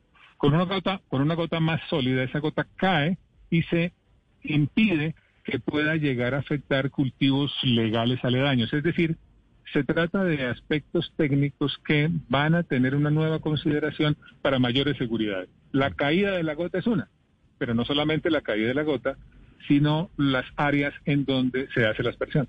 Ministro, ¿y por qué se demoraron un año que hace que fue el fallo de la Corte Constitucional sobre la aspersión para, para llegar a esto que estamos llegando hoy y anunciar que regrese el glifosato o la aspersión aérea? No, Néstor, es que el gobierno no se ha demorado. El gobierno lo que ha venido es cumpliendo con unos requerimientos que le puso la Corte Constitucional. El gobierno ha venido cumpliendo con los pasos que definió la Corte Constitucional. Ese es uno de los grandes errores que hay. Hay quienes dicen, ah, es que ¿por qué no lo hicieron antes? ¿Qué horror? No hay derecho, qué demora, qué falta de voluntad política. Nada, nada de eso es cierto. Lo que pasa es que si la Corte Constitucional le dice a usted, cumpla con seis requisitos, ¿usted qué tiene que hacer? Pues cumplir con los seis requisitos. ¿Cuánto tiempo toma cumplir con los requisitos? Imposible determinarlo de entrada, porque muchos de esos pasos son materia de recursos a los cuales pueden acudir los ciudadanos, lo cual ha venido aconteciendo en distintas zonas Y eso, por supuesto, extiende los términos. De manera que no es demora, es cumplimiento de una decisión de la Corte Constitucional. Pero, pero es otra cosa. entonces, ok, a usted no le gusta el término demora. Este año, ¿qué condiciones son las que han cambiado? ¿Qué condiciones están cumpliendo? Por ejemplo, la Corte habló, creo que de consulta previa en algunas comunidades, ¿cierto? No ha habido consulta previa. ¿Cómo van a subsanar ello? Perdóneme, Néstor. Le repito que no ha habido demora y que se está avanzando en el cumplimiento de los requisitos definidos por la Corte.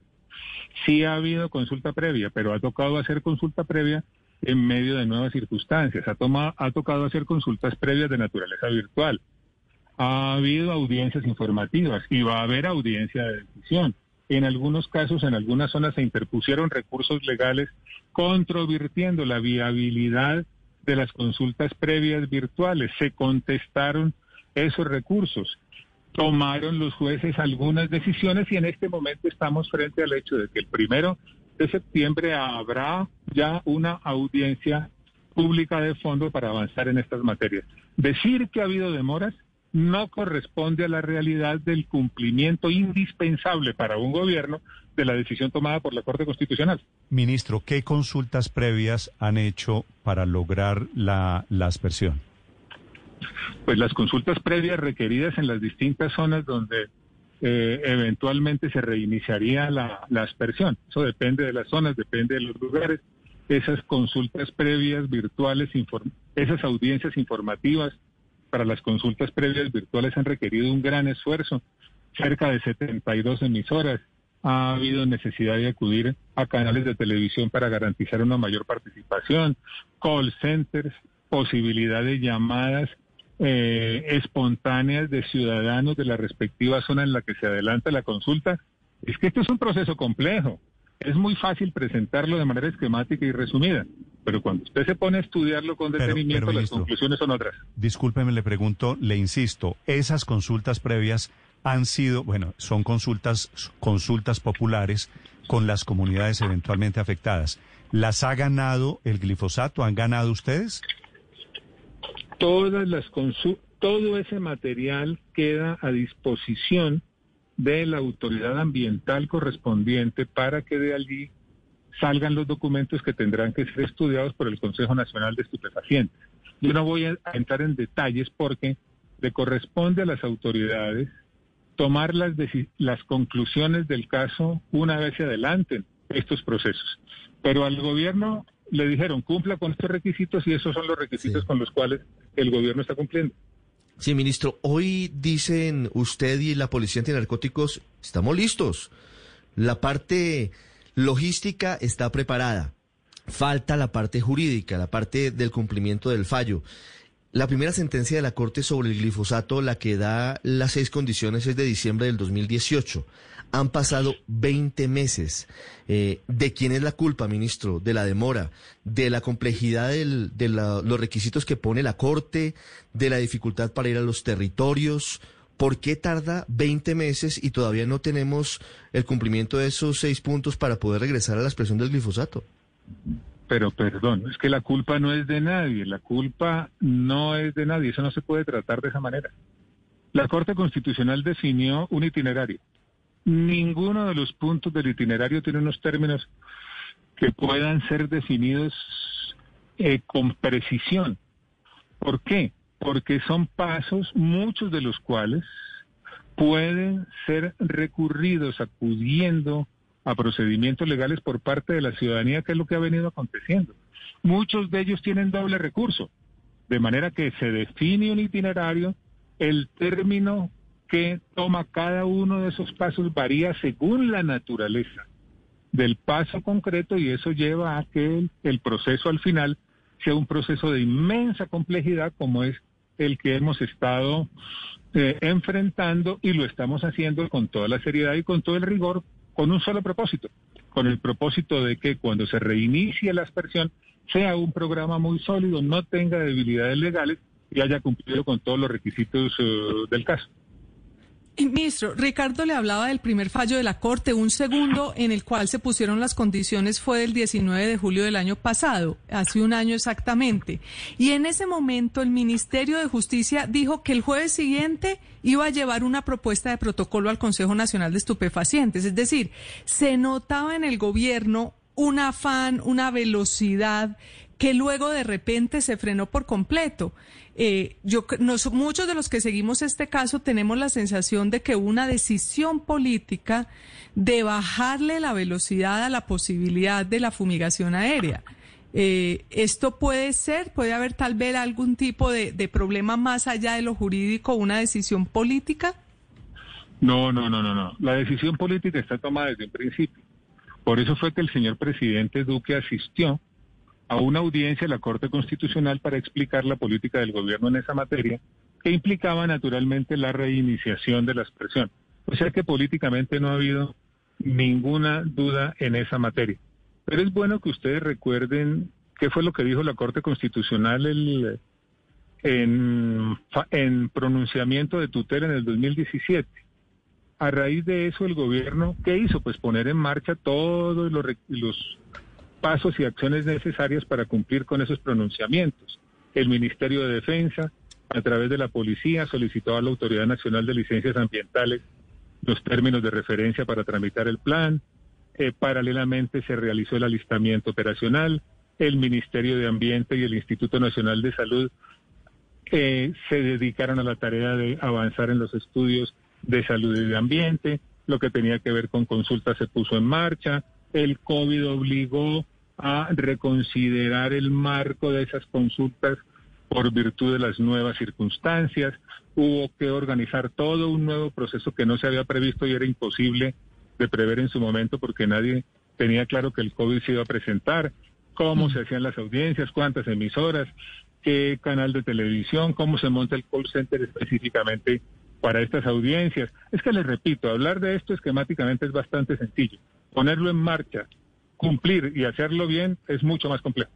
Sí, claro, ministro. Pero lo cierto es que más allá de las demoras por el COVID, por las nuevas circunstancias o por lo que sea, ¿qué le hace a usted pensar que usar glifosato en gotero o glifosato en gotas va a acabar o va a reducir los homicidios colectivos o las masacres? Si, como dice bien hoy un artículo de Le Spiegel en Alemania, no hay mejor negocio en estos tiempos y en medio de la peor recesión económica de la historia y en medio del peor desempleo de la historia como este del narcotráfico. Y sobre todo, y esto es algo que recalca muchísimo mm, este artículo de Le Spiegel, ahora que los colegios y las escuelas están cerrados y que están siendo aprovechadas esas circunstancias para reclutar, para que las bandas de narcotraficantes recluten a jóvenes y a niños.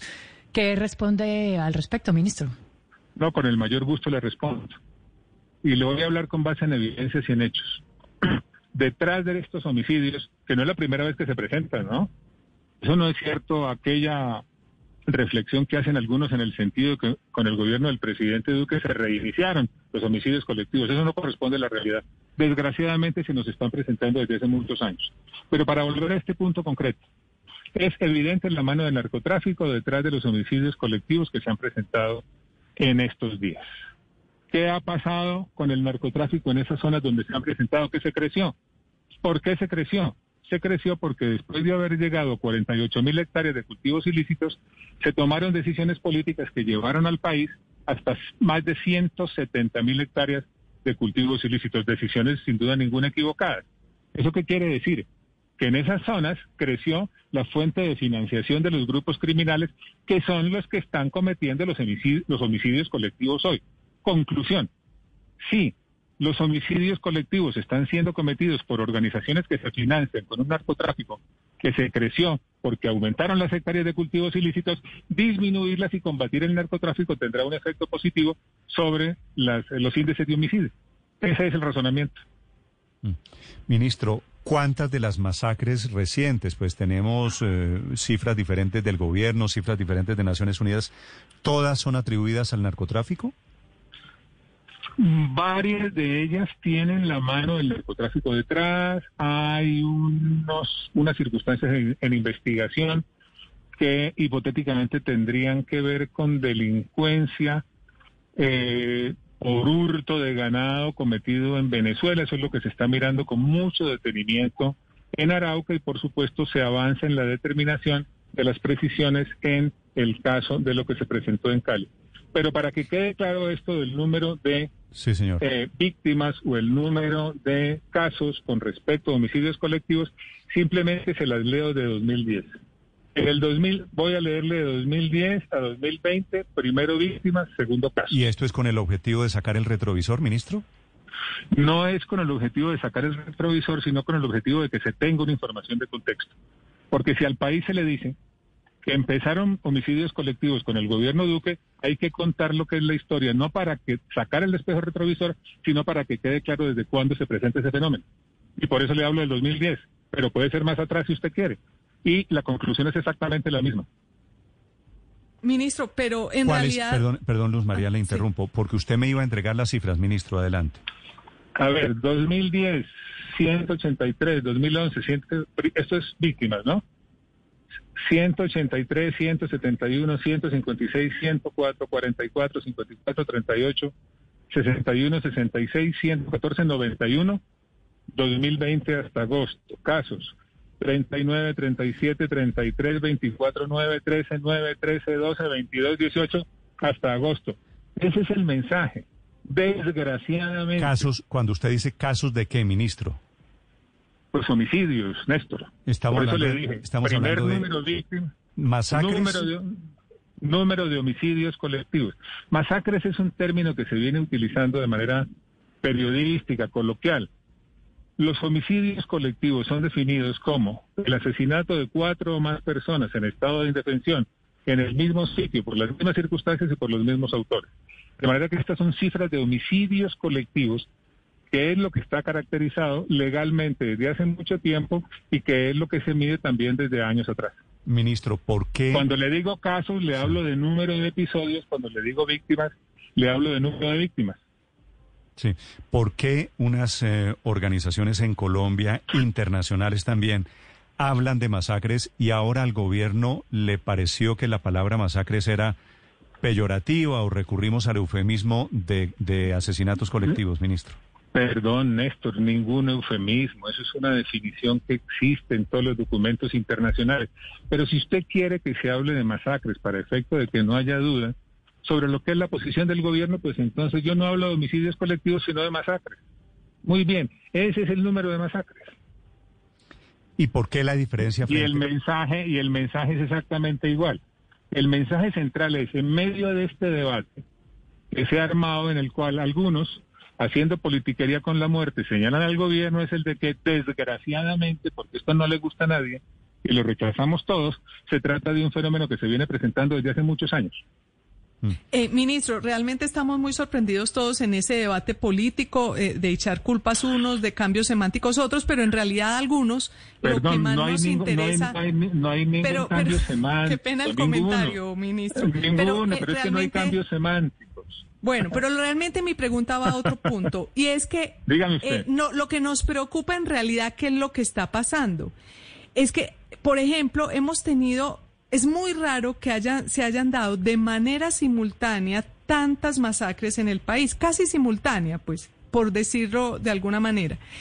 Ustedes no, ah, entre las hipótesis, no manejan la posibilidad de que haya alguna instrucción general de un grupo armado ilegal de hacerlas o de que se trate de una megapelea entre grupos eh, de narcos armados en la que caen algunos civiles inocentes. ¿Cuál es eh, realmente lo que nos interesa saber es qué es lo que está pasando y cómo se puede solucionar? ¿Qué, qué información tienen ustedes de eso? A ver, les repito nuevamente que es evidente la mano del narcotráfico en varios de esos homicidios colectivos o masacres, como ustedes prefieran llamarlos. En segundo lugar, ¿cómo se expresa la mano del narcotráfico en esos homicidios? Confrontaciones entre grupos de narcotraficantes, llámense como se llamen, por control de zonas, por control de territorios y por control de rutas. Es decir, muchos de esos episodios dolorosos y que nos indignan tienen que ver con confrontación entre grupos de criminales que combaten entre ellos por el control de los recursos ilícitos. Eso es absolutamente evidente. Y por eso hemos señalado, sin poner espejo retrovisor, que infortunadamente el número de hectáreas de cultivos ilícitos creció mucho hasta llegar a 171 mil después de haber llegado a 48 mil, razón por la cual una de las prioridades ha sido bajar el número de hectáreas de cultivos ilícitos, cosa que ya se está consiguiendo. ¿Cómo? Acudiendo a distintas herramientas, erradicación forzosa, erradicación voluntaria, sustitución, desarrollo alternativo y por eso ahora, frente a esta realidad que a todos nos preocupa tanto, estamos diciendo que es fundamental poner en marcha otra vez la aspersión toda vez que se trata de un asunto de seguridad nacional. Y déjeme decirle que eso que usted señala, yo lo he estado mirando, lo he pensado, pero por razones de elemental prudencia, ni siquiera lo pongo en este momento como una hipótesis de discusión pública por el impacto que una acción de esa naturaleza podría llegar a tener. Pero por supuesto, estamos dedicados con mucho detenimiento a mirar los detalles de lo que ha sucedido en las distintas zonas del país y una vez tengamos conclusiones se darán a conocer. Se refiere, ministro, a la, a la pregunta de Luz María de si hay una orden de asesinatos de, detrás de todas las masacres. Por supuesto, porque es que a mí también me llama la atención la coincidencia, pero no quiero avanzar más en eso. Sí, pero ministro, ¿podrían estar vinculadas, por ejemplo, en esa orden las disidencias en cabeza de Iván Márquez y de Jesús Antrich por un lado y por otro lado el clan del Golfo? No, no, no quiero avanzar más en eso, no quiero avanzar más en eso, simplemente le repito que sí, la mano del narcotráfico está ahí, es una batalla en muchos sitios entre organizaciones de criminales, una de ellas las de estos que se hacen llamar Segunda Marquetalia, el ELN, la Sexfarc, en fin, hay varias organizaciones criminales que delinquen y que eh, combaten entre ellas para quedarse con el control de los recursos ilícitos que hay en esa zona. Consecuencia, además, y esto no es espejo retrovisor, de que se incrementaron sustancialmente las hectáreas de cultivos ilícitos que encontró el gobierno y que se ha dedicado y que se ha dedicado primero a frenar el crecimiento exponencial y en segundo lugar a disminuir ese número de hectáreas. Es el ministro de Defensa, Carlos Gómez Trujillo, muy amablemente hablando de narcotráfico, hablando de bandas criminales, hablando de las masacres de estos días y del regreso de la aspersión de cultivos ilegales. Gracias, ministro, por la compañía. Néstor, un abrazo. Gracias a ustedes. El ministro Carlos Gómez Trujillo, 8 de la mañana, 35 minutos. Sobre el tema del eh, glifosato, Felipe, mm. falta todavía conocer cómo va a ser el tema de las consultas previas, ¿no? Allí todavía falta un hervor. No parece que estén pensando mucho en eso, Néstor. No, dice que ya hay audiencias que ya han pasado por las consultas previas. Todavía falta conocer, por supuesto, el resultado de las consultas previas y dónde se surtieron esas consultas previas, que es una de las seis condiciones que había decidido la Corte Constitucional en el fallo de julio del año pasado. Pero acaban de perder incluso, Néstor, en el Tribunal eh, administrativo del departamento del Cauca, eh, también una acción en contra, incluso no del glifosato, sino de la sustitución forzada. Eh, de cultivos. El Tribunal Administrativo del Cauca para los municipios de Corinto y no sé si Caloto, no, lo, no tengo la precisión, pero le ordenó al gobierno a eh, ejecutar con prioridad el Programa Nacional de Sustitución de Cultivos.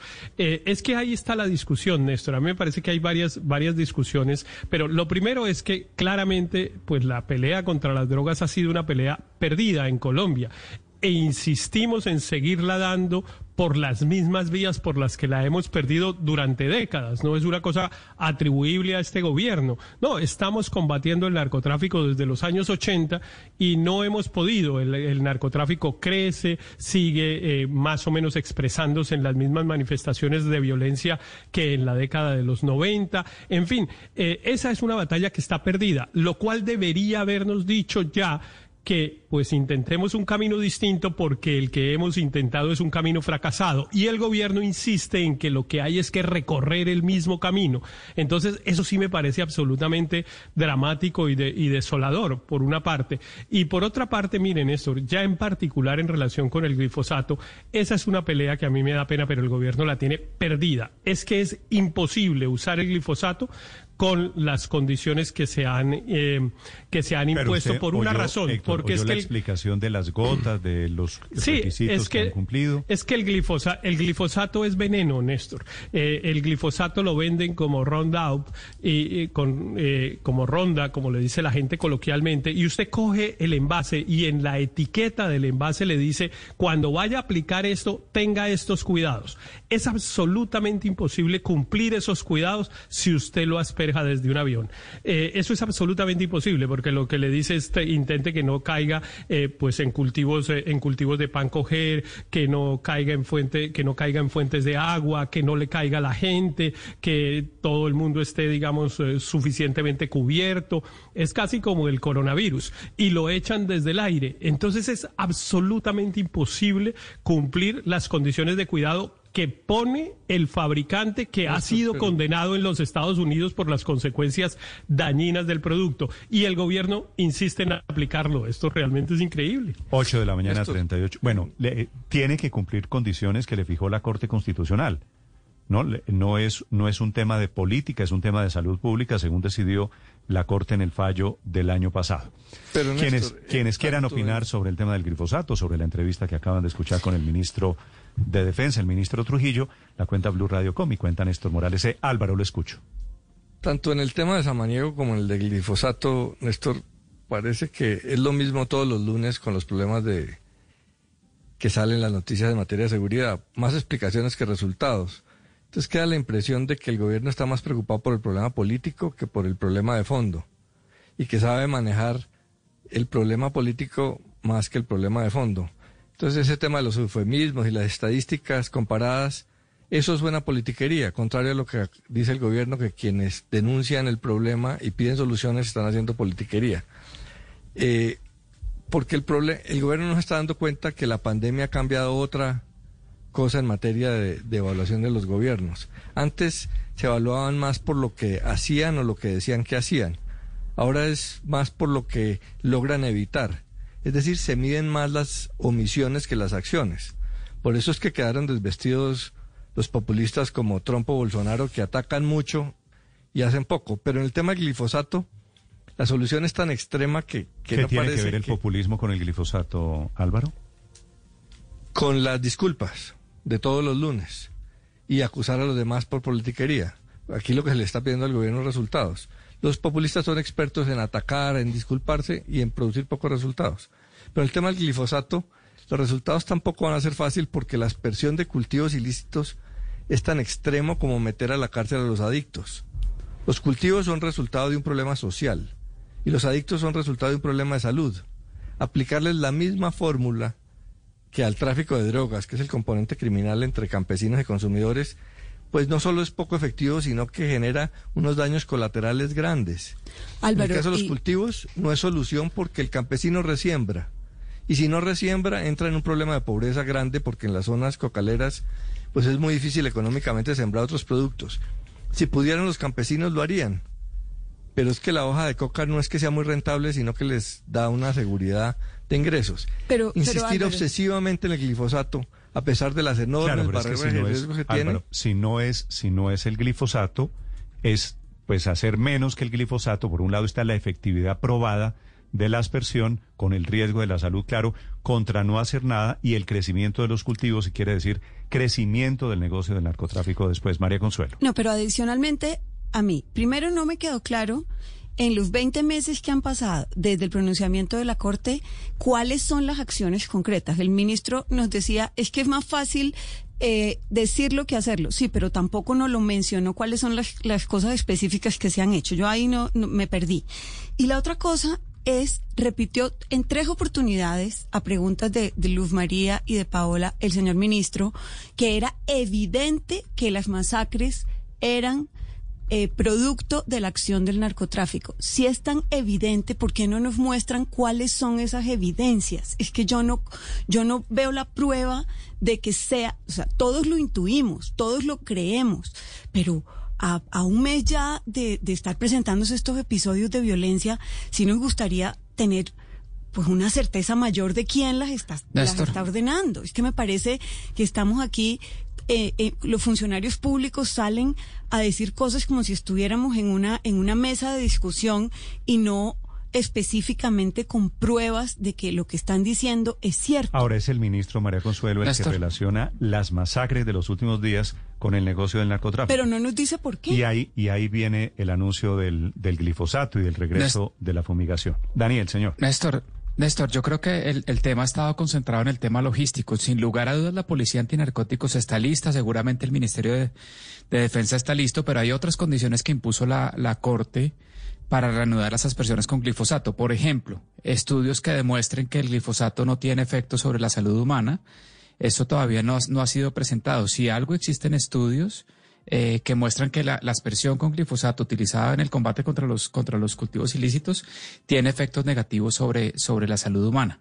Y el gobierno debe presentar est- estos estudios. El, lo otra cosa que impone la Corte, que impuso la Corte, es que un instituto o una entidad distinta a los operadores del, del- del programa de aspersión evalúe de manera permanente los efectos negativos que pueda tener la aspersión con glifosato sobre los, sobre los cultivos ilícitos. Tampoco se ha dicho nada sobre eso. Entonces, no solo es la condición de estar listos logísticamente y ten- tomar todas las precauciones para que el daño colateral sea mínimo, sino también unas estrategias de monitoreo, unos estudios, etcétera. Eso sobre el tema puntual de la, de la reanudación de las aspersiones Pe- con pero, glifosato. sobre el tema Néstor- general, perdón, ya termino, ya termino. Sobre el tema general, digamos, no- la escogencia no es entre usar glifosato y no hacer nada. La estrategia, mientras haya narcotráfico, la, la producción de cocaína sea ilegal, hay otras opciones de política que son mucho más eficaces y uno no escucha ni al gobierno, ni a la fiscalía, ni a ninguna entidad hablar de eso.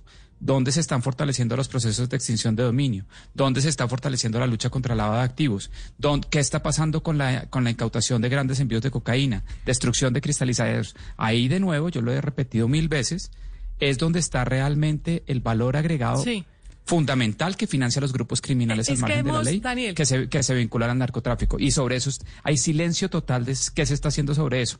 De, al- de alguna manera lo que está pasando es que cuando la única herramienta con la que uno cuenta es un martillo, empieza a ver todos los problemas como una puntilla. Y acá la única, Pero, la Daniel, única herramienta pero, que debería tener que el, gobierno no debería ser la aspersión con glifosato. Me gusta, Yo he escuchado me gusta en esta frase. Mesa- Luz María. Yo he escuchado en esta mesa que, que hemos fracasado con lo mismo a lo largo de décadas.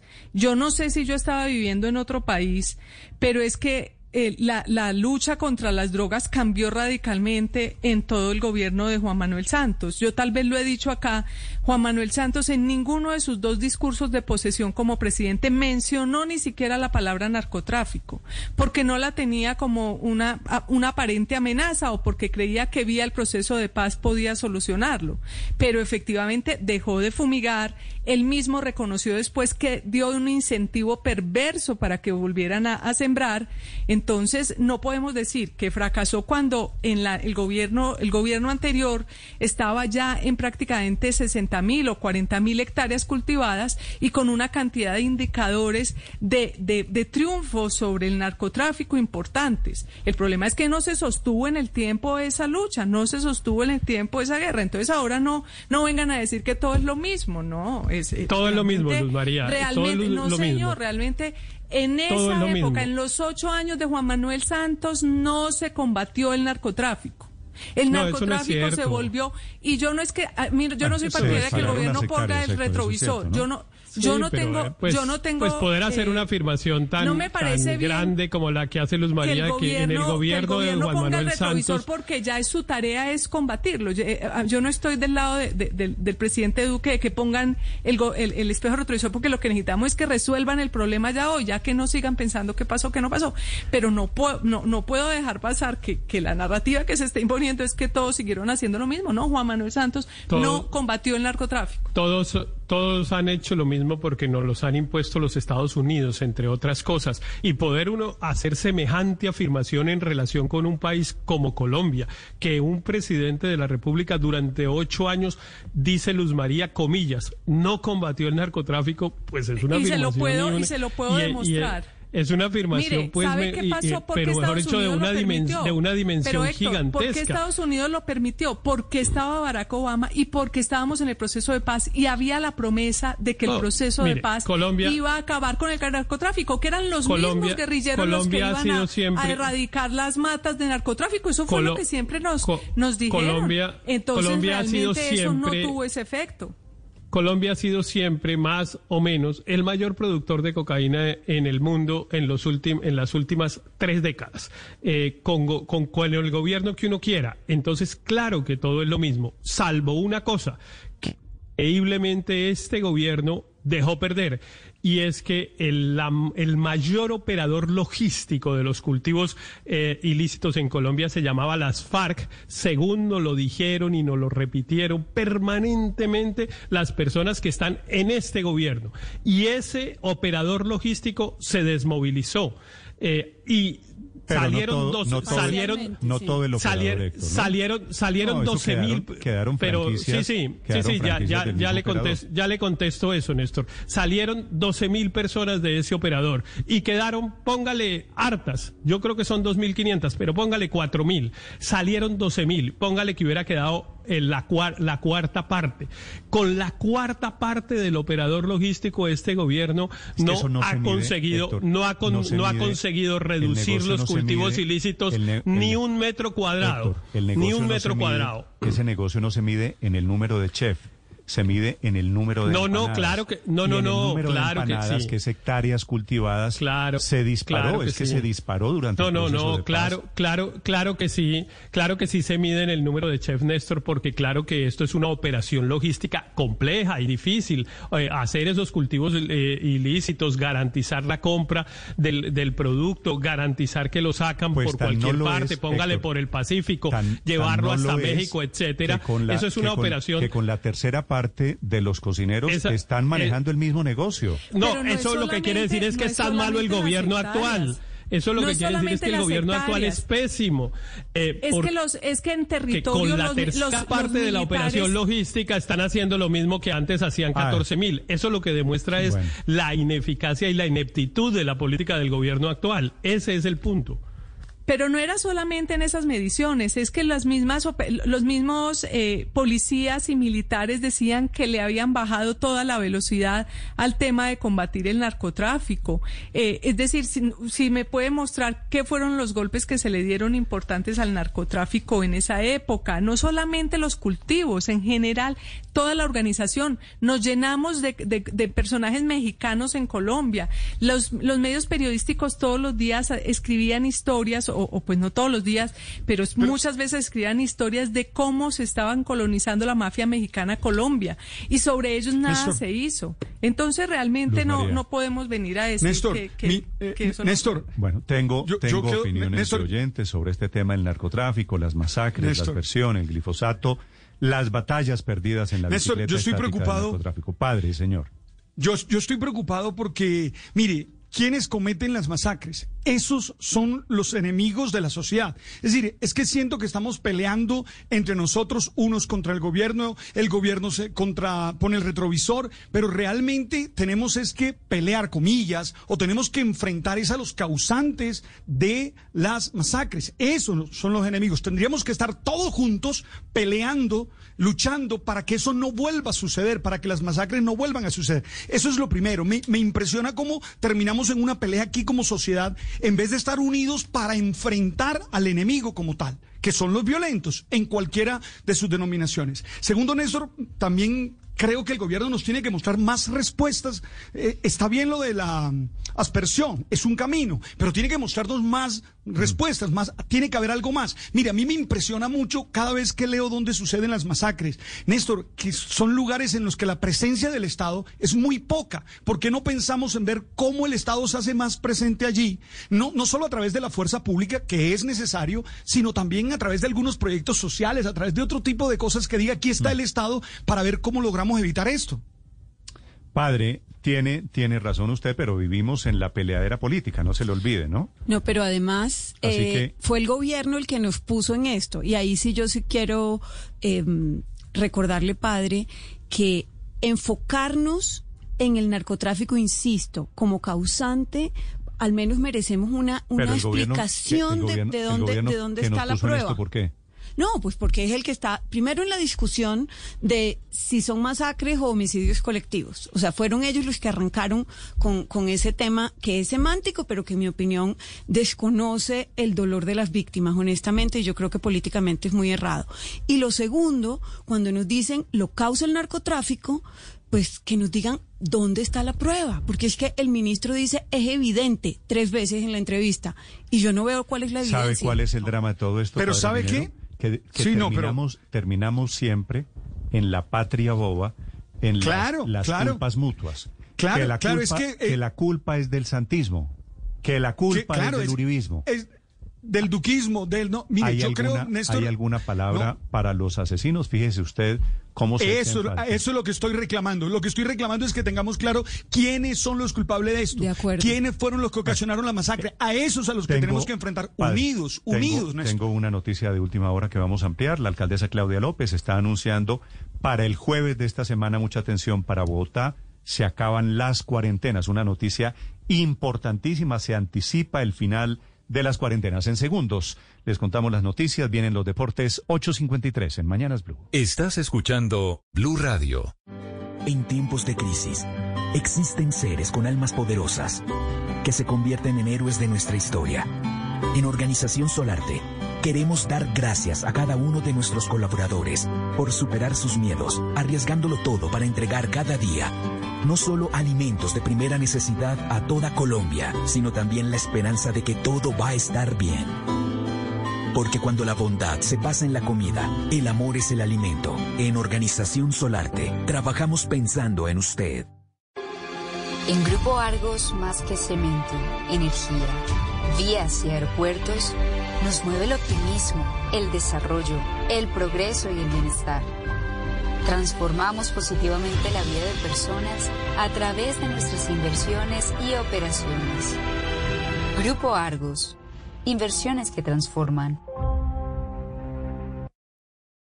Esta es Blue Radio, la nueva alternativa.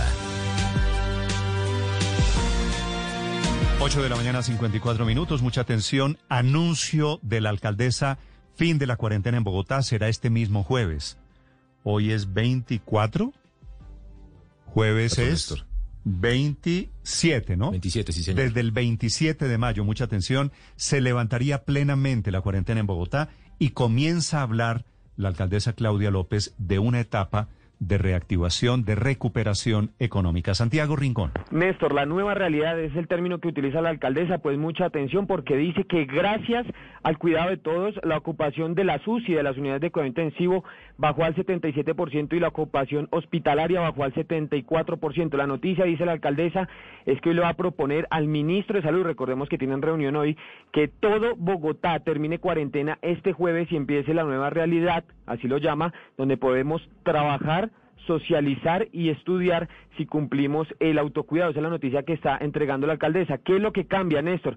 Recordemos que eh, las localidades de Chapinero, Santa Fe, Teusaquillo, Usaquén y La Candelaria iban a seguir en cuarentena sectorizada, era lo que es lo que había anunciado la alcaldesa en el momento en que levantó las cuarentenas en Antonio, Antonio Nariño y Puente Aranda. Pues bien, la noticia es que no, ninguna localidad va a seguir en cuarentena y que como usted lo dice, desde el jueves 27 se levantan las restricciones, estas restricciones que tenían que ver con la movilidad y algunas restricciones al comercio, Néstor. Sí, Santiago, en este momento hay protestas de comerciantes nuevamente en diferentes sectores de Bogotá, en el centro esta mañana, protestas pidiendo reactivación. ¿Esta decisión de la alcaldesa será oficial en qué momento?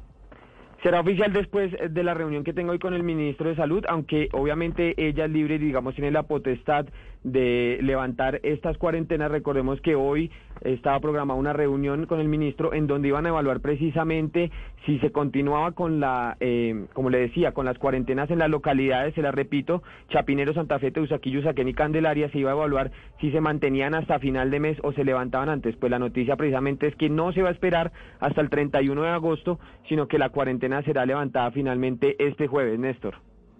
Muy bien, Santiago, es que estoy revisando aquí el Twitter que puso anoche el presidente Duque, que dice esta semana analizaremos con expertos el comportamiento del COVID y examinaremos si en septiembre podemos dar pasos eficaces para diferenciar concepto de aislamiento preventivo a un aislamiento selectivo. Sí, señor, eso significaría que se dejaría, se pasaría de unas eh, restricciones, digamos, por sectores económicos y lo que haría el gobierno a partir de eso es eh, detectar a los contagiados y su cerco epidemiológico para ser los únicos que se aíslan, Néstor, obviamente con una altísima responsabilidad y disciplina de la gente, como lo has dicho en un comunicado del Ministerio de Recuerden la idea que se tomó en Medellín del 4-3, de trabajar cuatro días a la semana, descansar tres. Aquí en Bogotá han analizado 4-4, es decir, vienen decisiones muy importantes poniendo fin a la cuarentena. Tenemos esta mañana también sobre este tema comunicado del Ministerio de Salud, Eduardo. Es un comunicado, Néstor, que llama la atención por eso que usted estaba diciendo sobre ese nuevo concepto que apareció del aislamiento selectivo, explicando precisamente de qué se trata. Está titulado Del aislamiento generalizado al aislamiento selectivo y sostenible. Y básicamente, Néstor, es un eh, comunicado muy extenso, hace referencia a que esos aislamientos selectivos se darían únicamente en personas que sean sospechosas de COVID-19 o que eventualmente hayan tenido algún contacto con una persona enferma con el COVID-19. Selectivo ya no es geográfico, ya no es por localidades. Ni por localidades. Selectivo quiere decir no es general Exactamente. de Bogotá encerrada, sino selectivo es a personas sospechosas del COVID-19. Esto da pistas, Néstor, de qué podría pasar a partir del primero de septiembre, si es que el gobierno va hacia el camino de levantar finalmente el aislamiento preventivo obligatorio a partir mire, del mes Mire cómo es la vida, Paola la alcaldesa Claudia López, hoy, esta mañana, anunciando que se acaban las cuarentenas en Bogotá, sería, será desde el jueves de esta semana, para privilegiar, seguramente las protestas tienen mucho que ver en esta decisión, para privilegiar la reactivación económica y temas de productividad. Si es así, y eso es lo que piensa la alcaldesa realmente. Entonces, me imagino que también está contemplando la reapertura de los colegios y el regreso a las aulas, Néstor, porque ¿cómo puede hablar uno de reactivación económica cuando aún no vuelven los niños al colegio, que son el principal paro en la rueda del empleo femenino? Claro que es colegios. Si usted le repito la frase de la alcaldesa en el tuit que pone esta mañana, y empiece la nueva realidad donde podemos trabajar, socializar y estudiar. Claramente. En el fondo, Ah, la, bueno. alcaldesa, la alcaldesa está anunciando que estamos a días, yo no sé días o semanas, de que los niños comiencen a ir a sus colegios. Si me permiten, esto le Ojalá agregó ahí un dato adicional. En una entrevista a la alcaldesa Claudia López que ofreció recientemente, dice ella que por encima de la reapertura de bares, de teatros y de otros sectores, ella privilegiaría la Los entrada colegios. otra vez de los niños a los colegios. Pues la verdad para los padres que quieren ver a sus niños en el colegio. Seguramente ustedes han visto, Paola, la escena de los niños aburridos en casa, que No, es la, pero his- eso- la historia de Jacobo la semana pasada. Hmm. Seguramente para quienes quieren ver recuperación económica, seguramente para quienes quieren volverse a encontrar en algún sentido, que también lo menciona la alcaldesa esta mañana, con amigos, con compañeros, también posibilidad de socializar. El trino de la alcaldesa es una muy buena noticia para Bogotá. ¿Y hay alguien Sí. que no quiera socializar? No. ¿Hay alguien que no quiera volver a estudiar? ¿Hay alguien que no quiera volver a, a lo que sea? Seguramente Nadie. se abre, se abre una puerta gigante. No, y buena noticia para los que estaban protestando, ¿no? Porque también Claro. eh, eso no se puede desconocer. Bueno, que había esto es, esto es en malestar. Bogotá, anuncio pues de la alcaldesa Claudia López. Barranquilla, hablando del coronavirus, tiene una estupenda noticia y es el primer día sin muertos.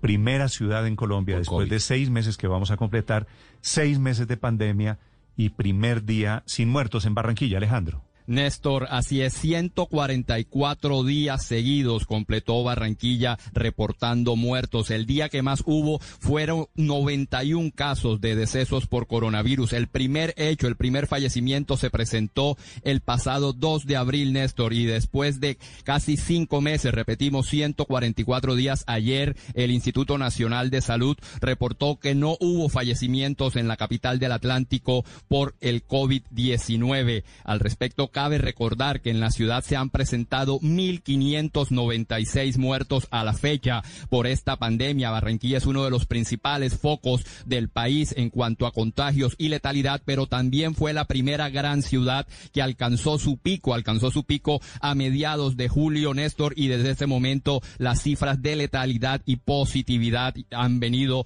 descendiendo notoriamente. Al respecto, el alcalde Jaime Pumarejo dijo que no se va a bajar la guardia y que se eh, aumenta, se extiende el pico y cédula de pares e impares hasta el próximo 31 de agosto. También estas cifras, como el hecho de que no se presenten fallecimientos en un día, son oportunas, son importantes, son un aliciente para seguir abriendo sectores de la economía. La semana pasada dábamos cuenta de la apertura de restaurantes y también moteles y esta semana habrá pilotos de cines y casinos, Néstor. Esto dijo el alcalde Jaime Pumarejo.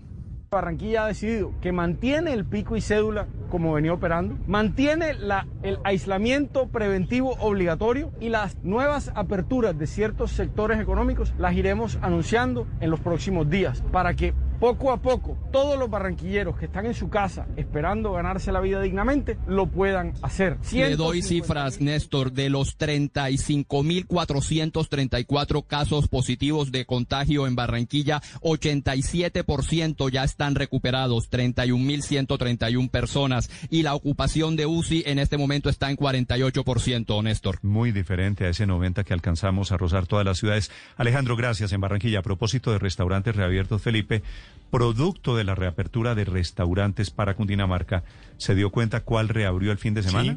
Sí, Andrés Carne de Red. Andrés, su Andrés Carne de Red, Felipe. Sí, sí, sí, el legendario, tal vez, tal vez el restaurante símbolo de Colombia. De la rumba, de la gastronomía. Sí, bueno, en Bogotá. Todo extranjero, todo extranjero que llega a Colombia, Néstor, siempre dice, ¿dónde queda Andrés Carne de Res? Porque pues si aterriza en Bogotá, tiene mucha bulla. Si llega por Cartagena va a unos sitios de rumba diferentes. La buena noticia es que ya con Andrés, esto es plan piloto, José Carlos, ¿verdad? Sí, señor, es el plan piloto que está adelantando la gobernación de Cundinamarca en todo el departamento para la reapertura paulatina de restaurantes. En este caso, muchas personas a través de redes sociales y también hay una galería que tenemos en blurradio.com mostraron cómo fue este primer piloto, Néstor, de la reapertura de Andrés Carne de Res en su sede de Chía, que es la más icónica. La gente tiene que reservar. ¿Sin trago o con trago? Sin trago. hay un código en la mesa, Néstor, para que usted lo lea con su celular, porque tampoco hay menú físico, recuerde usted, no hay una carta física, eh, pues todas las medidas de seguridad, no pueden ir personas mayores de 70 años, ni niños menores de 10 años. Va a ser muy diferente, esto quiere decir, Felipe, la experiencia de ir a cualquier sitio de rumba. Andrés, o el que usted quiera bautizar, cualquiera, si usted no puede tomarse un vino, un aguardiente, un whisky, este tema de los bares, de los bares sin trago, eso va a ser el dolor de cabeza de aquí en adelante. No, pues es que Néstor, con lo que hablábamos, es que irse uno a, un bar a tomarse una leche chocolatada. buenas, buenas noches, ¿qué hubo, hermano?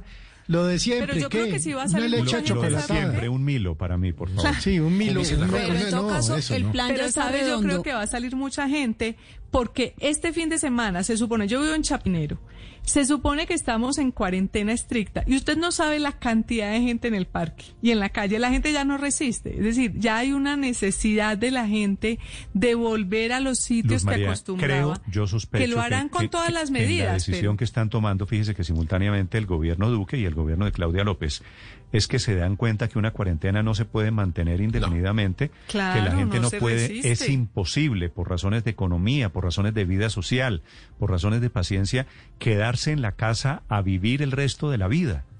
En todo caso, el, el plan sí es misa en el carro y después váyase a almorzar a Andrés Carne de Res. Sí, y a tomar Milo y a, ¿no? y a rumbear con, A con- tomar con sorbete yogur. de curúa. Bueno, mucha atención. Hablando, hablando de coronavirus, esta mañana se está anunciando el cierre de 58 mil comercios en Bogotá que cerraron sus puertas para siempre. Para siempre, producto de la pandemia del coronavirus. Una dramática noticia de la economía. Marcela Peña. Así es, Néstor. Esto corresponde al 31% de los locales en la ciudad de Bogotá y ese porcentaje ha venido aumentando.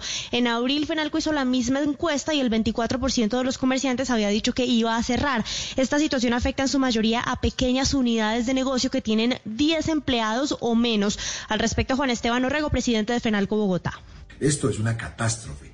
Tenemos que buscar rescatar ese tejido empresarial que aún tenemos. tenemos que, entre todos, con mucha disciplina, que aprender a convivir, a trabajar, Aquí está diciendo eh, Esteban Orrego, además, no solo las consecuencias del aislamiento nacional, sino también de las cuarentenas por sectores que vivimos en Bogotá. La mitad de los comerciantes reportó que esas cuarentenas llevaron a un nuevo desplome de las ventas hoy el 80% de los comerciantes bogotanos cree que la alcaldía no lo está haciendo nada bien en el manejo de la pandemia. Néstor.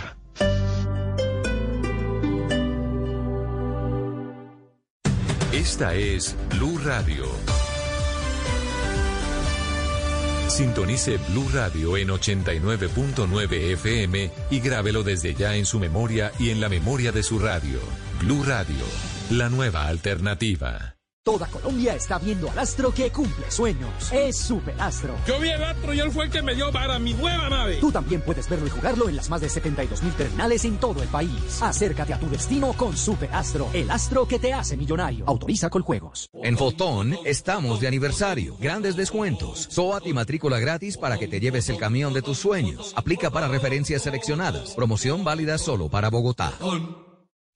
Ahora en Blue Radio, los foros virtuales Blue 4.0. Conéctese con nuestros canales digitales. No se pierda este lunes 24 de agosto a las 11 de la mañana una conversación entre la ministra de las TIC, Karen Abudine, el CEO de Olimpia IT, Daniel Medina, y el gerente de factura electrónica de la DIAN, Mario Márquez, sobre transformación digital de las pymes en tiempos de pandemia. Foros Blue 4.0. Conversaciones que transforman a Colombia. En una vivienda segura, la llama de la estufa y el calentador a gas natural siempre debe ser de color azul. Un mensaje de Blue Radio y Vanti. Vigilado Superservicios. Somos la Clínica Azul, un nuevo concepto en clínicas únicas. Más que diseño innovador, respaldo médico científico y sostenibilidad ambiental. Somos una experiencia en salud. Conoce más en www.clinicazul.com.co. Vigilado Supersalud. En medio del odio, descubrí que había dentro de mí un amor invencible. En medio de las lágrimas, descubrí que había dentro de mí una sonrisa invencible. En medio del caos, descubrí que había dentro de mí una calma invencible. Me di cuenta a pesar de todo eso. En medio del invierno, descubrí que había dentro de mí un verano invencible. Y eso me hace feliz. Porque esto dice que no importa lo duro que el mundo empuja contra mí, en mi interior hay algo más fuerte, algo mejor, empujando de vuelta. Albert Camus.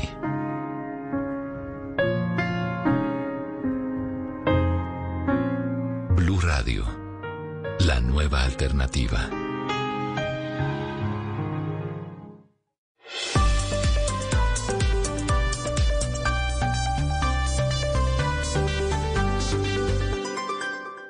Las victorias y derrotas, la pasión y la afición en juego y los datos de lo último en deportes se lo presenta Mañanas Blue.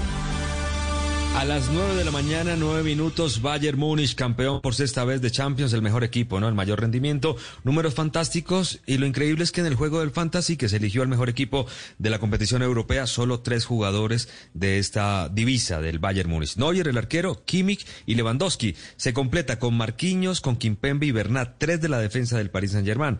En el equipo en el medio campo tiene a Savitzer, que es del Leipzig, Di María también, otro, tuvo más del PSG en el equipo ideal, Nabri y En la mitad, bueno, Nabri también del Bayern Múnich. Y los delanteros, como le habíamos dicho, Lewandowski y Haaland, sin Neymar, sin Messi ni Mbappé. Bueno, presentado Juan Camilo El Cucho Hernández, nuevo equipo para el jugador pereirano en España, el Getafe. Sebastián Vargas con todos los detalles. Hola Tito Oyentes, feliz mañana para todos. Juan Camilo El Cucho Hernández con tan solo 21 años ya vestirá su quinta camiseta en su carrera como futbolista profesional y la tercera en España. Tras pasar por el Huesca Mallorca, ahora se viste con la del Getafe. Sigue perteneciendo al Watford de Inglaterra, pero llega a préstamo por una temporada al equipo de las afueras de Madrid. Hoy en el estadio Alfonso Pérez fue presentado el Cucho y así habló acerca de su nuevo reto profesional.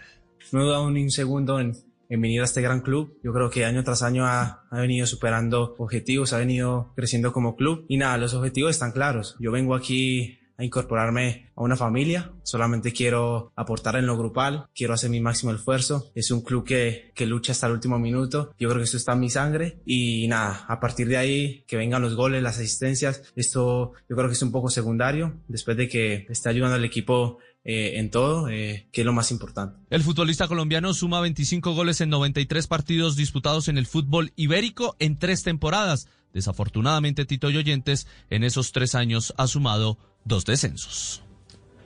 Gracias, Sebastián. Mientras el Cucho es presentado, el Porto campeón de Primeira Liga en Portugal reinicia trabajo. Los colombianos Mateus Uribe y Luis Díaz fueron recibidos como hombres importantes de la temporada. Por ahora los dos continúan, pese a que se habló de una oferta del Tottenham por el Guajiro. En España, la noticia Ronald Kuman ya le informó directamente a dos jugadores que se tienen que ir, tienen que buscar equipo. Enrique Rodríguez desde Madrid. Buenos días, Tito. Sí, todo parecía indicar que Ronald Koeman iba a revolucionar la, plantilla del Fútbol Club Barcelona, pero no sabíamos qué fuera a ser hasta este punto. Acabamos de conocer que ha comunicado por teléfono al jugador Arturo Vidal que no cuenta con él para la próxima temporada, pero sin duda el nombre que más ha llamado la atención y que no va a estar la próxima temporada en el Fútbol Club Barcelona es el del delantero uruguayo Luis Suárez. También ha hablado por teléfono con él Ronald Koeman y le ha dicho que no cuenta con él para la próxima temporada. Suárez tiene un un año de contrato más firmado y además tendría opción a un segundo en función del número de goles que marcase en la siguiente temporada. Así que tendrá que buscar equipo Luis Suárez. Lo que destacan los medios de comunicación catalanes es que Suárez es, y eso es un dato objetivo, o ha sido uno de los mejores delanteros de la historia del Fútbol Club Barcelona, pero también es un amigo muy cercano de Leo Messi, dentro y fuera del terreno de juego. Veremos de qué manera puede afectar la presencia del argentino en el Barcelona de Cumantito. Qué momento de renovación del Barcelona. De otro lado, Enrique, vamos con Alfredo Morelos. Informan desde Escocia que colmó la paciencia de su entrenador Steven Gerrard. El colombiano ni siquiera estuvo en la convocatoria y hoy se informa del partido del fin de semana de su equipo y hoy se informa que reabrieron negociaciones con el Lille de Francia. Volvió Catherine Ibargüen 10 meses sin saltar, esta vez en Estocolmo en la Liga de Diamante y logró el segundo lugar de salto largo. Alcanzó una distancia de 6 metros 61 centímetros detrás de la ucraniana Marina Romanchuk, que saltó 6 metros 85 centímetros. El Tour de Francia desde el 29 de agosto con transmisión de Blue Radio. Se siguen confirmando nóminas. El Arkea. A Nairo lo acompañará Nairo Quintana, el gran líder, Warren Barguil, Winner Anacona, Dyer Quintana, Máximo Buer, Diego Rosa, Clemó Rousseau y Connor Swift. El Astana de Miguel Ángel López, líder, el colombiano Harold Tejada irá también al tour con Lutsenko, León Sánchez, Ioni Gorka Izaguirre, Fraile y Hule. El UAE, el Emirates con Pogachar y Aru como líderes, el Duconic con Alaphilippe, el AG, 2 r con Bardet, ninguno de estos equipos cuenta con colombianos. El conjunto del Education First que ya confirmó a tres colombianos, con Rigo, con Dani Martínez y con Sergio Guita, a quien escuchamos a continuación. Muy feliz de, estar en mi primer Tour de Francia y la verdad que el objetivo del equipo es igual que el de todos los equipos, ganar el Tour de Francia. Tenemos un muy buen equipo para hacerlo tenemos a Sigoberto, a Daniel, que acaba de ganar el Dauphiné. Mi objetivo es hacer lo mejor posible en la ubicación que esté, sea ayudando a los demás para que el equipo gane, o si yo estoy en buena forma y todo va bien, ganar una etapa, pelear a general,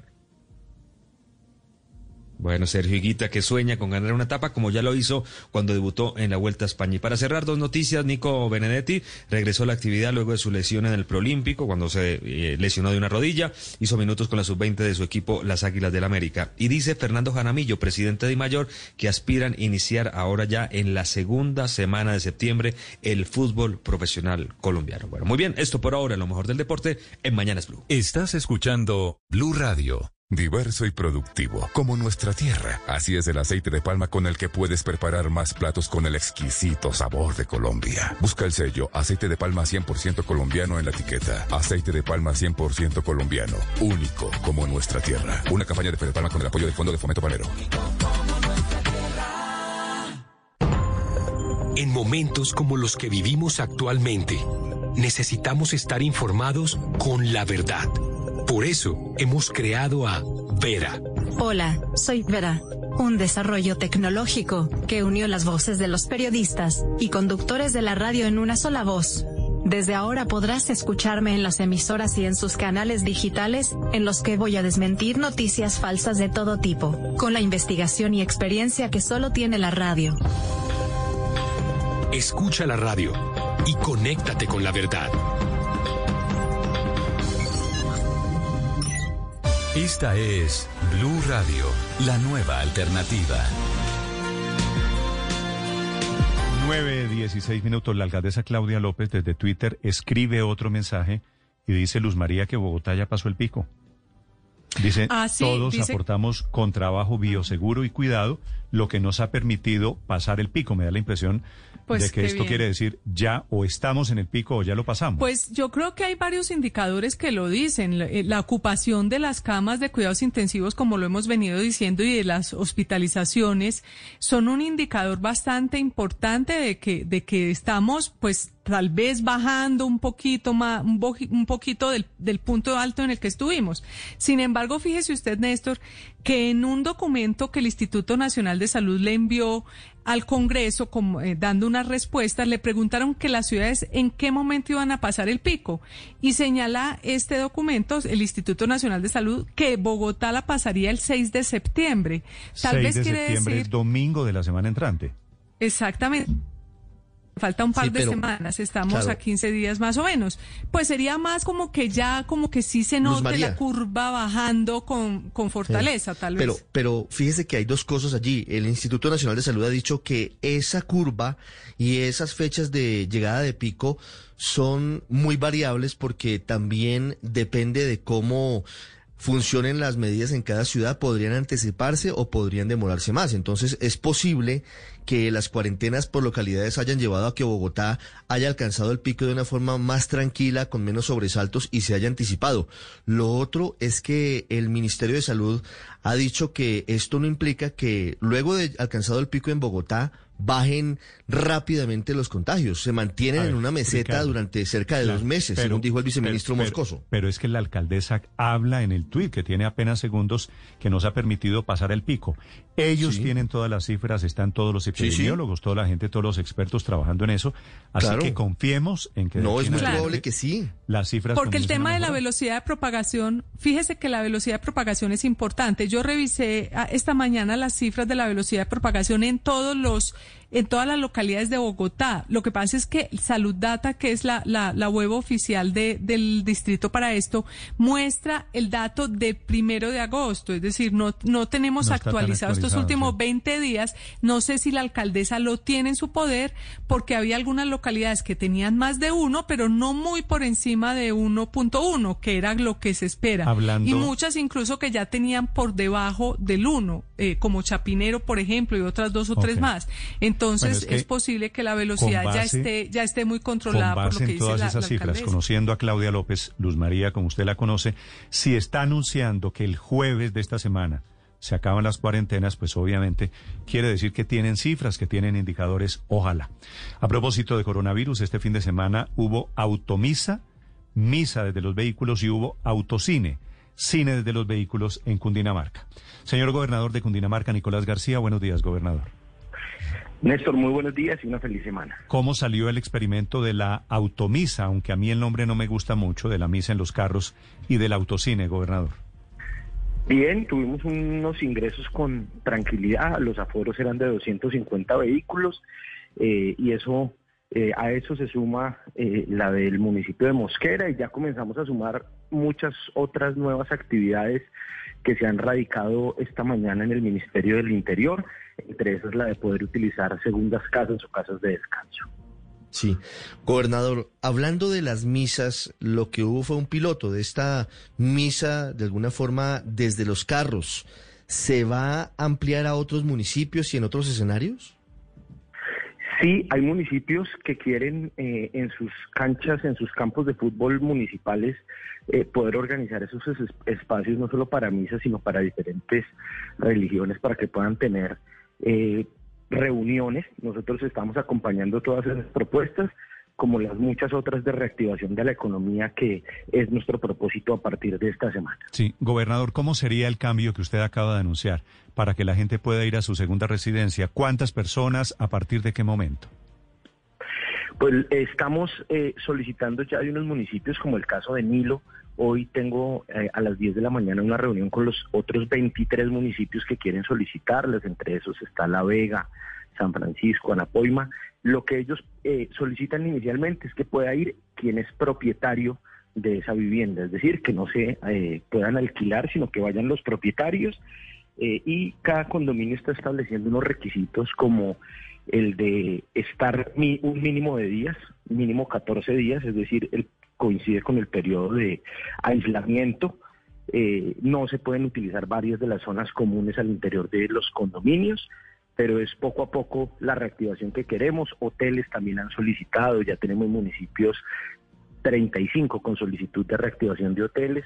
Eh, lo mismo con actividades deportivas. Ayer tuvimos un piloto en Fusagasugá con 2.500 ciclistas en la ruta Arbeláez-Fusagasugá y queremos coordinar con Bogotá esta semana para que los a partir de este fin de semana podamos hacerlo de manera organizada y acompañada de la policía, rutas para que se puedan transitar por las vías departamentales y nacionales, eh, hacer deporte sin ingresar a los municipios. Gobernador, Cundinamarca, pues por razones de clima, está llena de municipios turísticos y de municipios en donde se han asentado muchos bogotanos que tienen una segunda residencia.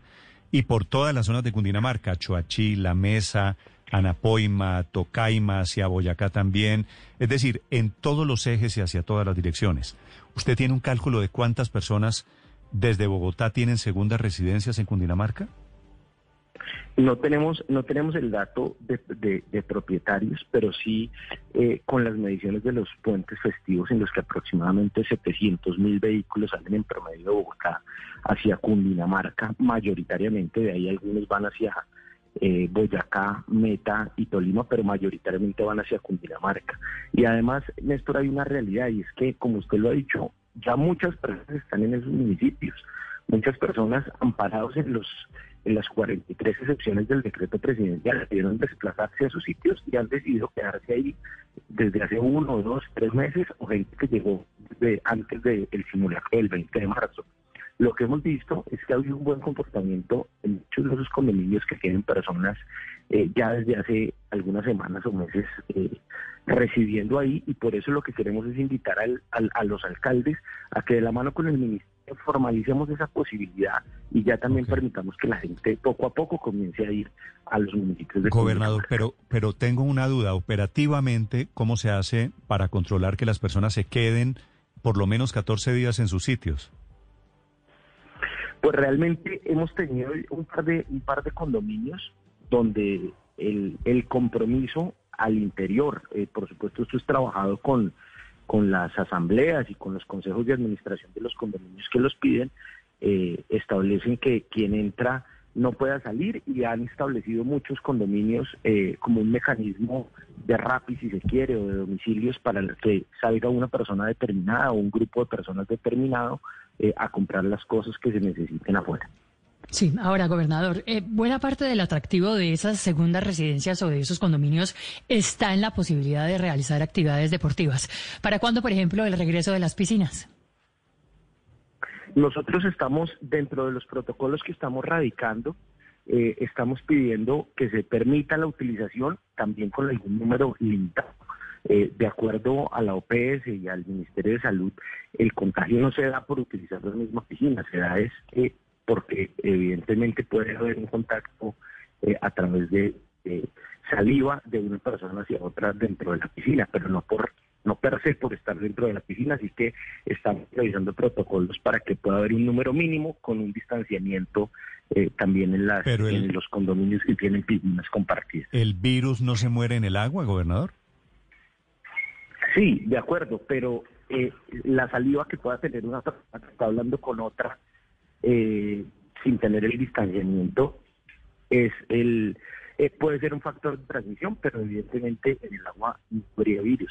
Pero las personas al hablar pero eso quiere decir, perdóneme, ¿están pensando en tapabocas como protocolo para las piscinas? No, en distanciamiento, pero eso en un número mínimo de personas eh, utilizándolas y utilizando horarios. Ahora estamos hablando de, piscinas públicas, porque en las privadas me imagino no hay problema. Pero no, hay condominios privados donde no todas las casas tienen piscina, entonces tienen en sus áreas sociales también las de uso público, Ah, de todos, los propietarios, digamos. Las casas tienen una piscina comunal, digamos, exactamente. okay, Exactamente. Bueno, eso, eso es una piscina pública para efectos prácticos, ¿no? Exactamente, sí, señor. Sí, y, y, efectivamente las otras son para poder ir reactivando balnearios municipales. Sí. Gobernador, le entiendo bien que quienes tengan casas en esos municipios o propiedades llegan a esos municipios a su casa y deben permanecer 14 días en cuarentena. Lo que están estableciendo la mayoría de los que presentan el protocolo es eso. Yo, sin embargo, eh, les, he, les he manifestado mi opinión. Mi opinión es que quien va a su segunda residencia, pues ya puede permanecer una, tres días, lo que, lo que considere. Eh, y eso es parte de lo que queremos nos establezca como regulación el Ministerio del Interior, eh, con el visto bueno del Ministerio de Salud, porque también creo que puede haber un poco de exceso de autoridad cuando yo impongo un número mínimo de días que alguien se puede quedar en su residencia. Gobernador, si, si ahora al final de agosto, cuando se termina la, vigencia del decreto de la emergencia, eh, en septiembre en Cundinamarca se podrá seguir haciendo esto de, de, operación candado y demás. ¿Usted podría tener la autoridad sin necesidad eh, de ese decreto del presidente? Sí, podríamos hacerlo porque nuestros decretos los expide cada alcalde municipal para que rijan dentro de su jurisdicción, que son los municipios. Nosotros mantendremos la libertad de tránsito por las vías departamentales con el firme propósito de comenzar a reactivar economía. Por eso hemos, pedido ya a más de 40 municipios para hoteles, para restaurantes, para muchas diferentes actividades y estamos promoviendo también actividades deportivas en conjunto con nuestro acompañamiento. La idea es comenzar a abrir la economía hacia ese sector que ha sido el más golpeado, el del turismo y el del entretenimiento. Durante todos estos meses hemos acompañado con créditos, con apoyos directos, con compra de insumos a los campesinos, a los comerciantes, pero el sector de turismo y entretenimiento es el que ha quedado más rezagado por las restricciones que había. Así que nosotros queremos ir soltando con todo el gusto y con todo el acompañamiento, pero el mantener va a depender del comportamiento de los ciudadanos. Por ejemplo, hoy podemos hablarlo casi de todo el departamento en materia turística con la restricción de Girardot. Las dos últimas semanas pasó de tener 40 casos semanales a más de 120 casos semanales, 15 eh, fallecimientos y por eso hoy todo el equipo de la Secretaría está en Girardot revisando las medidas que pueden llegar inclusive a una cuarentena sectorizada. Es el gobernador de Cundinamarca. ¿Así de grave está la situación en Girardot, gobernador? Sí, está, está compleja. Nosotros, eh, Néstor, nosotros vemos la ocupación de UCI como un todo en Cundinamarca y la tenemos por debajo del 60%, pero la puntual de Girardot está al 90%, es decir, ya vamos a tener que comenzar a remitir pacientes de UCI a nuestra red departamental en sitios diferentes a la misma Girardot. Hoy estamos allá con, con presencia de todo el equipo de salud porque el aumento de los casos en las dos últimas semanas ha sido eh, alarmante y por eso cada una de nuestras medidas es hablada y solicitada por municipio y no a nivel departamental. Hoy no es lo mismo el tratamiento que se le puede dar a Girardot que el, tratamiento a Nilo o a Ricaurte, que son de la misma provincia, mm. pero que tienen eh, hoy realidades totalmente diferentes. Gobernador, por la información que usted tiene en Cundinamarca, ¿Estamos en el pico o ya pasamos el pico o no hemos llegado al pico? Nosotros hemos, nosotros creemos que aquí hemos tenido un, una, un más que un pico, una meseta que coincidió con los días de Bogotá, pero realmente aquí solo hemos tenido un día con 1.100 casos, que ha sido un día en el que se dispararon, pero de esto, desde hace cuatro semanas mantenemos el mismo promedio de, casos y nunca subimos del 65% de nuestro nivel de ocupación de UCI y el 30% de, la, de los pacientes de UCI que hay en Cundinamarca son de Bogotá, que los estuvimos recibiendo cuando Bogotá llegó al 97%. Padre. Señor gobernador, volviendo al tema de lo religioso, además de la, automisa y de la... ¿Se ha autorizado ya otro tipo de experiencias religiosas en algunos de los municipios de Cundinamarca?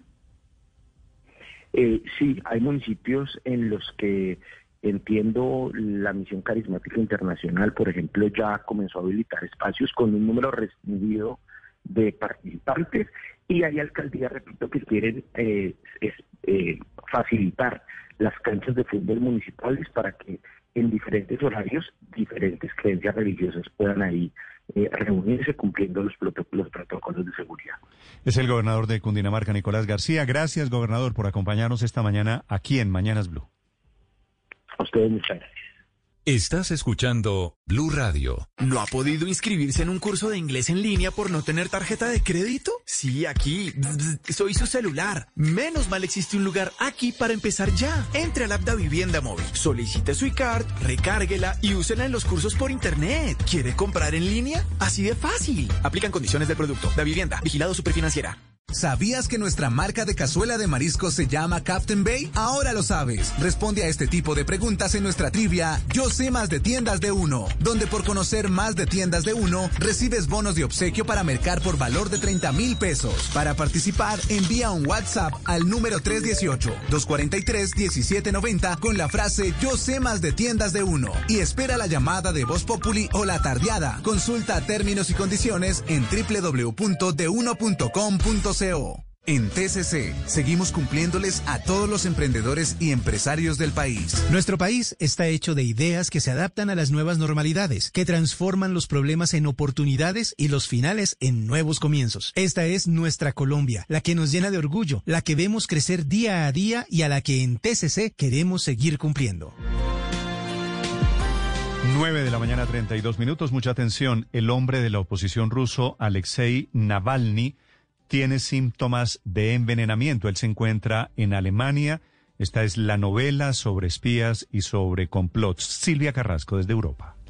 Sí, Néstor, estábamos esperando ese pronunciamiento del hospital Charité, que es el uno de los hospitales más prestigiosos de Europa donde está ingresado Alexei Navalny desde el sábado. Este es un hospital alemán, está en la ciudad de Berlín, es un hospital público financiado por el gobierno alemán y allí ha sido trasladado después de que el jueves cayera con estos síntomas tan drásticos de envenenamiento cuando estaba haciendo un viaje desde la ciudad de Tomsk en Siberia rumbo a Moscú, después de haber pasado unos días allí reuniéndose con opositores en esa zona de Rusia.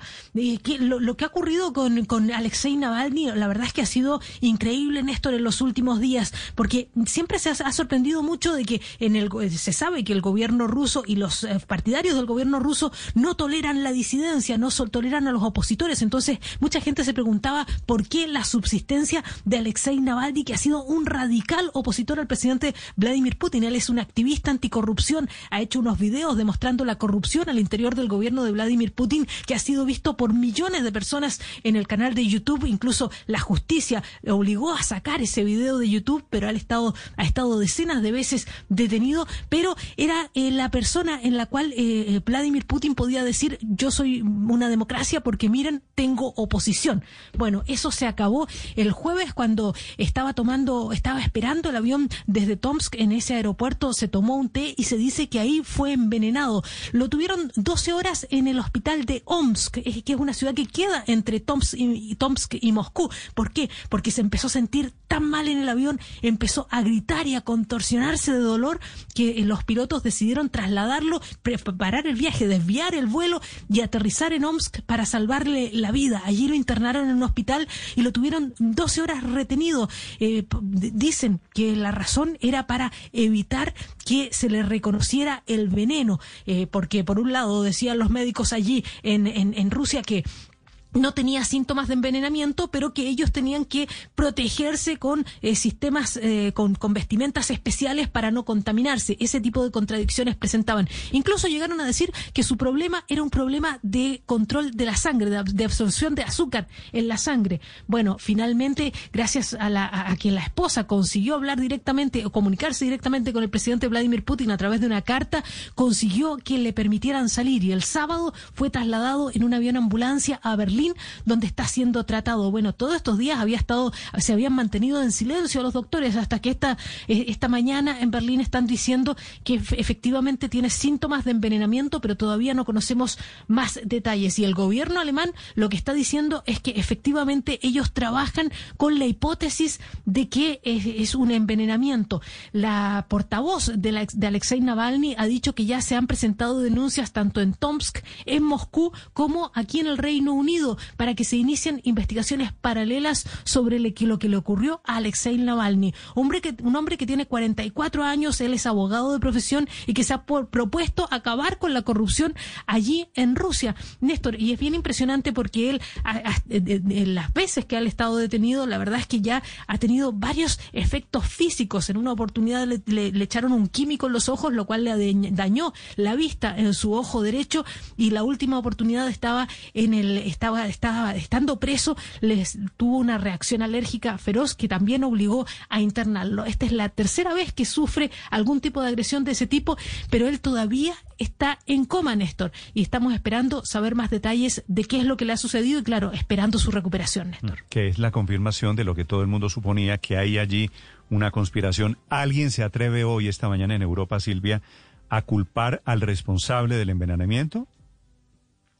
Bueno, la verdad es que eh, nadie ha dicho ese nombre y no lo va a hacer tampoco el gobierno alemán. Esto recordemos que en eh, Alemania depende de Rusia para el abastecimiento de gas y en este minuto están construyendo una, tubería para poder abastecerse de ese, de, ese combustible y también porque están conversando sobre lo que está pasando allí en Bielorrusia. Entonces necesitan tener los canales abiertos y no eh, acusar de esa manera sin tener todavía las pruebas. Me imagino que están esperando poder tener las pruebas para poder hacer un señalamiento de ese tipo, Néstor. Para poder hablar del régimen del señor Putin. 9 de la mañana, 37 minutos.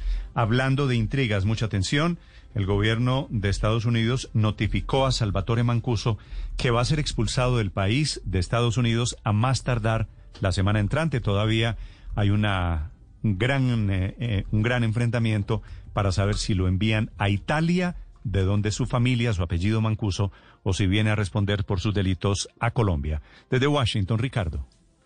Así es, Néstor. Buenos días. Esta tarde, uno de los abogados vinculados al caso del ex jefe paramilitar Salvador Mancuso, se trata de Juan, eh, Joaquín Pérez, va a pedir ante un juez que su cliente sea puesto en libertad de forma inmediata y que se levante la orden de restricción temporal de retención impuesta tras pagar una condena de 12 años de cárcel por narcotráfico. Y Pérez ha citado, no quiso hablar con Blue, dijo que lo haría hasta después eh, de que el caso cierre porque está corriendo, pero citó que hay un correo electrónico de funcionarios de la Oficina de Inmigración y Aduanas de, eh, que se conoce como ICE, en el que Mancuso sería expulsado de aquí, de territorio de los Estados Unidos, a más tardar el 4 de septiembre, pero sin especificar el lugar. Y esta notificación de ICE no explica por qué es apropiado una nueva demora, pues el plazo de deportación habitual son 90 días y Mancuso ya ajusta 151 días. Lo cierto, Néstor, es que la defensa alega que no hay razón o administrativa válida para que no sea entregado de una de forma inmediata para que se ha enviado, especialmente dice su abogado, a Italia, como usted bien cita. Y esta audiencia se da a las 3 de la tarde de hoy, después de que el gobierno de Colombia presentara en días pasados una nueva solicitud de extradición, tras haber presentado una primera fallida por los eh, procedimientos que se eh, siguieron. Y esta nueva solicitud está basada en un proceso por lavado de activos unidos a tres circulares rojas que tiene la Interpol, vinculadas al mismo número de procesos vigentes contra Mancuso que acreditan 136 masacres con aproximadamente 800 víctimas. Néstor. Estás escuchando Blue Radio. Las que crecen, las que se reinventan, las que vuelven a empezar de cero y las que apenas comienzan, las que se crean en familia y las que compartes en redes. Todas nos enorgullecen, porque no hay empresa pequeña cuando los sueños son grandes. TCC, seguimos cumpliendo el alcalde recomienda, y no es una vaina loca, que así esté uno en la casa, siga usando el tapabocas. Sobre todo si usted vive con un adulto mayor. Toca extremar los cuidados, protéjalos por favor. Una campaña de la alcaldía de Medellín. 9 de la mañana, 39 minutos. Estamos a esta hora acompañándolos en Mañanas Blue y te invitamos a conocer Pasteleros, una empresa que fabrica deliciosos pasabocas de sal y dulce. Ahora los encuentras en presentación congelada para disfrutar en casa. Esta es una iniciativa de Bancolombia para apoyar la reactivación económica del país. Conócelos en www.reinventistas.com. Esta es Blue Radio, la nueva alternativa. Oiga, padre Linero, el pronunciamiento de un obispo de la Iglesia Católica. Diga. Monseñor. ¿Qué dice? Usted se acuerda del, obispo de Cali, ¿no? Sí, señor, claro que sí. El Monseñor Darío Monsalve. Monseñor Darío Monsalve. El arzobispo de Cali, claro. Que ha estado metido en muchas controversias. Oiga lo que está diciendo Monseñor Monsalve a esta hora sobre el gobierno y sobre las masacres. Hugo Mario. Eh, Néstor, ha reaparecido en las últimas horas el arzobispo de Cali, el polémico Monseñor Darío de Jesús Monsalve, nuevamente para cuestionar al gobierno, a las instituciones del Estado y para criticar también el anuncio de fumigación con glifosato a cultivos ilegales en Colombia. Dice en su último trino eh, Monseñor Monsalve lo siguiente, culpa de todo, culpan de todo al narcotráfico para restablecer el glifosato, vuelta al pasado, culpan acuerdos de paz que destruyen con insensatez, vuelta al pasado, culpan a los mismos de siempre para justificar masacres de Estado y connivencia criminales. ¿Escuchan y creen en comunidades? Se pregunta el arzobispo de Cali y por supuesto, Néstor, ya hay reacciones desde el partido de gobierno. El vocero del Centro Democrático en el Senado, Gabriel Velasco, acaba de pronunciarse frente a estas declaraciones a través de Twitter de Monseñor Monsalve me parece que es de verdad irresponsable hablar de masacres de Estado cuando lo que estamos viendo es que él está generando todo esto son las disidencias de la FARC, las rentas ilegales, el narcotráfico, la minería ilegal y no el Estado. Entonces, Monseñor, que debería ser la persona que nos une, pues está dividiendo, está polarizando y adicionalmente a mi juicio está mintiendo porque lo que está diciendo no es cierto y me parece que es gravísimo y de una manera irresponsable decir que esos son masacres de Estado. Y hay una cantidad de trinos más de Moción Monsalve reciente, Néstor, en donde pues señala el gobierno de, eh, palabras más, palabras menos, incompetencia frente al tema de las masacres que se han presentado en los últimos días en Colombia. Muy bien, gracias, Hugo Mario. Padre, este Monseñor Monsalve, sí que qué barbaridad, ¿no? Sí, no, yo sé que usted no puede, yo sé que usted no puede decir mucho sobre Monseñor ah, Monsalve. Además, porque a mí me, a mí me tiene bloqueado. Yo no, yo no lo puedo leer aquí. Traté de, leerlo en Twitter, pero no, no pude. ¿Y por qué lo tiene Eh, bloqueado usted?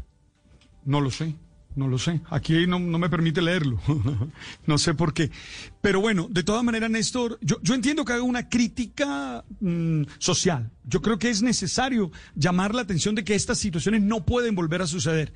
Pero tomar posición y atacar al, al gobierno y atacar al Estado no creo que No, sea la no, solución. padre, a ver, no, lo creo. No, hay, hay una cosa más grave, es que Monseñor, Monseñor Monsalve está yendo más allá que cualquier exguerrillero, está yendo más allá que cualquier persona eh, contestataria de izquierda. Hablar a estas alturas, decir que estas que han ocurrido son masacres de Estado.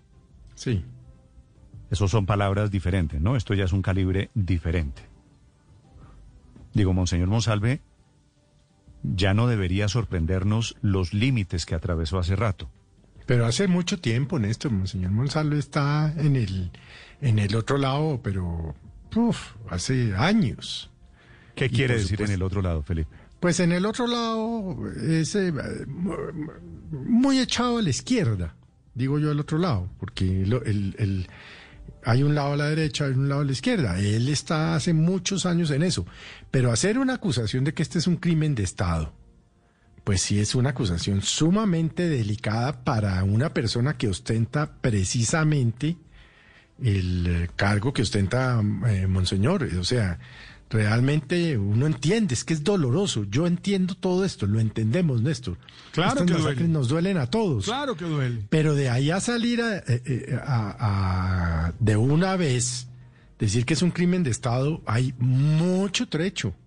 Ya suena, raya ya en la, No, en la- el delirio o en la irresponsabilidad. Sí, un, un poquito, un poquito de las dos, Felipe. Sí. Eh, Monseñor Monsalve, yo no recuerdo un pronunciamiento del padre Linero, aunque lo tenga bloqueado, usted puede buscarlo. Si hay un pronunciamiento, por ejemplo, contra el ELN o contra el narcotráfico. Sí. No, no, ¿Qué- él, qué es el él- punto? eh, él todo lo que es violencia, venga de donde venga, él la inmediatamente la ataca y, y que es como que es mi ser. reclamo. Que es mi reclamo. Mi reclamo es que todos tenemos que reclamarles es a los que están haciendo estas masacres. Es que ese es mi punto, Néstor. Claro que hace falta mm, presencia de Estado en estos lugares. Claro que sí. Claro que el narcotráfico está haciendo las suyas. Pero bien, ¿quiénes son los responsables de esta masacre? A esos es a los que todos nosotros como sociedad tenemos que atacar. Pero todos, sin importar la, letalidad. ¿Cómo es? Sin de derecha, de izquierda, de centro, de arriba. No, hay que atacar a todos porque esto no se puede seguir permitiendo. Esto no puede volver a pasar. Es que esas masacres se nos vuelven una costumbre, Néstor. Nos volvimos, mira, el fin de semana, cada vez que uno entraba a las redes, una por Dios, yo, decía, ¿qué pasó? Se nos está volviendo una la barbarie una costumbre. Bueno, eso es de Monseñor Monsalve. Estas son las novedades con las que nos sorprende de vez en cuando desde Cali, el arzobispo de Cali. 9.45 minutos, noticia económica de esta mañana de lunes, Víctor. Néstor, termina el eh, primer semestre con cifras regulares para el sector asegurador colombiano. De acuerdo con las cifras de Fasecolda, mm, por cuenta de la pandemia, las primas, los aportes de los afiliados al primer semestre alcanzaron los 14,26 billones de pesos, con una caída de 1,1% por toda la difícil situación que estamos eh, viviendo. En particular, la pandemia y las medidas de contención han tenido una mayor incidencia en algunos ramos. Eh, han caído las rentas vitalicias un 33%, seguros por desempleo empleo un 13%, seguros voluntarios eh, de, de autos, su adquisición ha caído un 11%, el SOAT un 6%, entre otros. El sector asegurador tuvo un resultado neto o una ganancia de 1,1 billones de pesos en el semestre con una caída del 14%. El dólar Néstor mantiene la tendencia alcista de la semana pasada, sube 5 pesos a 3.832 pesos, completa dos jornadas por encima de los 3.800 pesos, sube el petróleo de referencia Brent 1,3%, se acerca a los 45 dólares por barril y está arrancando Néstor en este momento y se realizará durante toda la semana el quinto Congreso Empresarial Colombiano y la Asamblea 76 de la ANDI. Y en esta oportunidad, pues por la pandemia no se realizará ni en Cartagena ni en Medellín, se está desarrollando en un centro virtual de eventos. Ya ha habido pronunciamientos del presidente de la ANDI, eh, se, se hablará muchísimo durante estos días de reactivación económica. También habló el presidente del BID, Luis Alberto Moreno, y pide en su intervención proteger los ingresos de los más vulnerables y también seguir ayudando a las empresas. 9.47 minutos a propósito de economía. Es viral doña Alison Vanessa Gamboa. Este es el video de una comerciante de Unilago. Sí, señor. Y del Unilago es el centro comercial. Esto es calle 76 con 15 más o menos. 15, sí, señor. Unilago y el centro de alta, alta tecnología, que son dos centros comerciales pegados en sí mismo, Néstor, en esa cuadra. Felipe, doña Alison Vanessa, yo no sé si usted la vio, Alison Vanessa Gamboa le pega una muy sincera pero descarnada cantada de tabla a unos funcionarios del distrito con los que se reunió. Sí, la verdad, Néstor, es que, eh, es decir, acabamos de oír de 58 mil establecimientos que tienen que cerrar las puertas definitivamente, Néstor.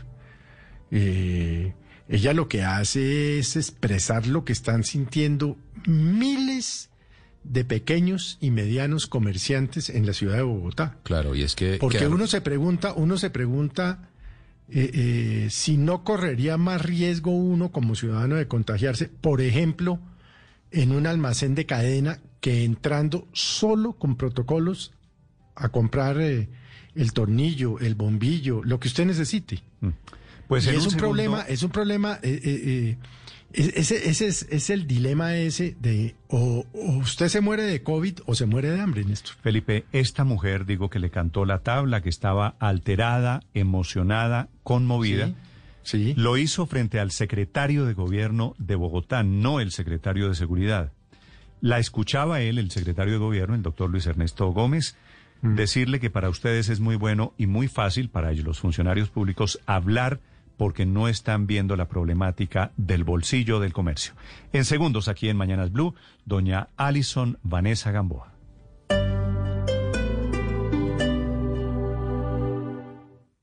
Esta es Blue Radio. Sintonice Blue Radio en 89.9 FM y grábelo desde ya en su memoria y en la memoria de su radio.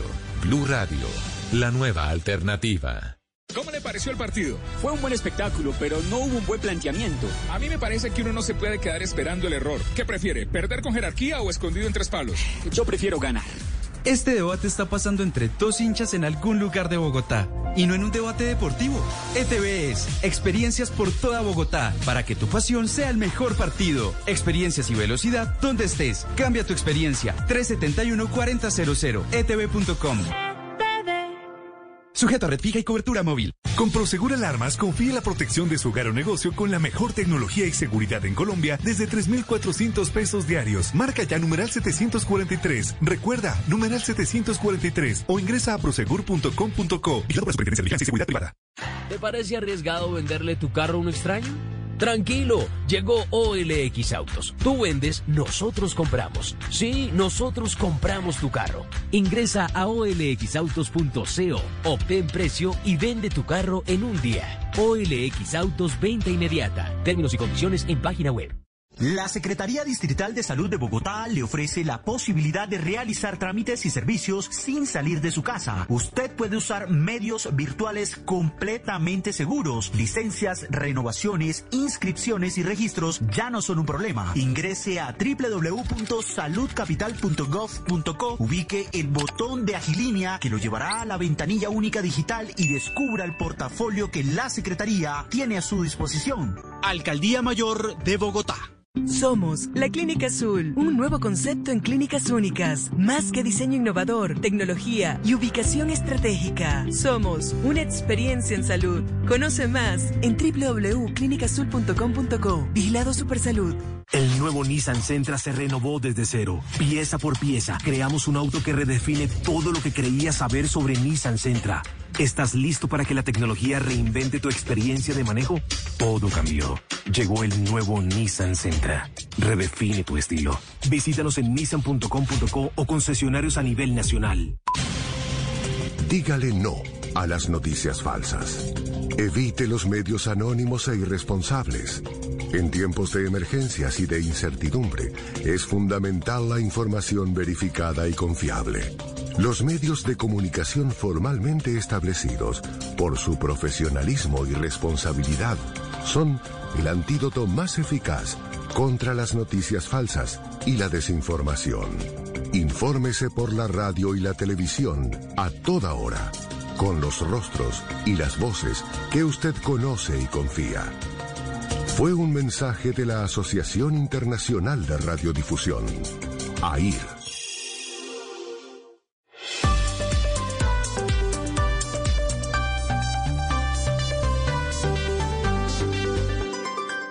Estás escuchando Blue Radio y bluradio.com. Y, y, y si nos toca volvernos unos delincuentes como lo que está volviendo la gente en este momento por hambre y por necesidad, pues lo vamos a hacer, doctor Acero. Y no es una amenaza, doctor. No es una amenaza. Esto ya es un clamor de desespero. Estamos quebrados. ¿A usted le parece justo? Un local de 16 años tenía ahí en, el centro comercial de alta tecnología. Y el gobierno no nos favoreció y me tocó entregarlo. Lloré muchas noches de mi vida. Otro en Unilago, me tocó pagarle el 50% a la inmobiliaria para poder entregar de unos meses que no percibió un solo centavo. Entonces, para ustedes es muy bueno y muy fácil hablar. Este clamor que ustedes escuchan es. Alison Vanessa Gamboa, hablando seguramente sin quererlo, representando a muchas personas que han perdido su empleo, que han perdido su puesto comercial, que han perdido su trabajo o que han perdido el negocio, el esfuerzo de toda la vida. Ellos quedaron, Néstor, en una zona gris en el peor de los mundos. Ellos usted- los comerciantes de Unilago. Claro, ese centro comercial entraba dentro de la categoría de centros comerciales, pero tampoco entraba en la categoría inicial. ¿Se acuerda cuando empezaron a abrir comercios de ropa, bueno, de comida, algunas cosas puntuales para llevar? Ellos nunca lo lograron. Además, con una agravante, Néstor, y es que son esenciales. La gente necesita soporte, equipos, Y en, reparación. esta, y en esta época de aislamiento, Claro. el computador, que es lo que venden allí Es en lo más importante. es artículo de primera necesidad. Y la competencia sí estaba abierta, porque las grandes superficies eh, que también distribuyen tecnología estaban, a- sí estaban vender. funcionando. Y el comercio informal, además, alrededor de la zona, Néstor, que ese sí no lo controlaron nunca. Le confieso que yo soy asiduo de Unilago. Igual yo, Néstor. Igual yo. Doña Alison, buenos días. Buenos días, Néstor, ¿cómo estás?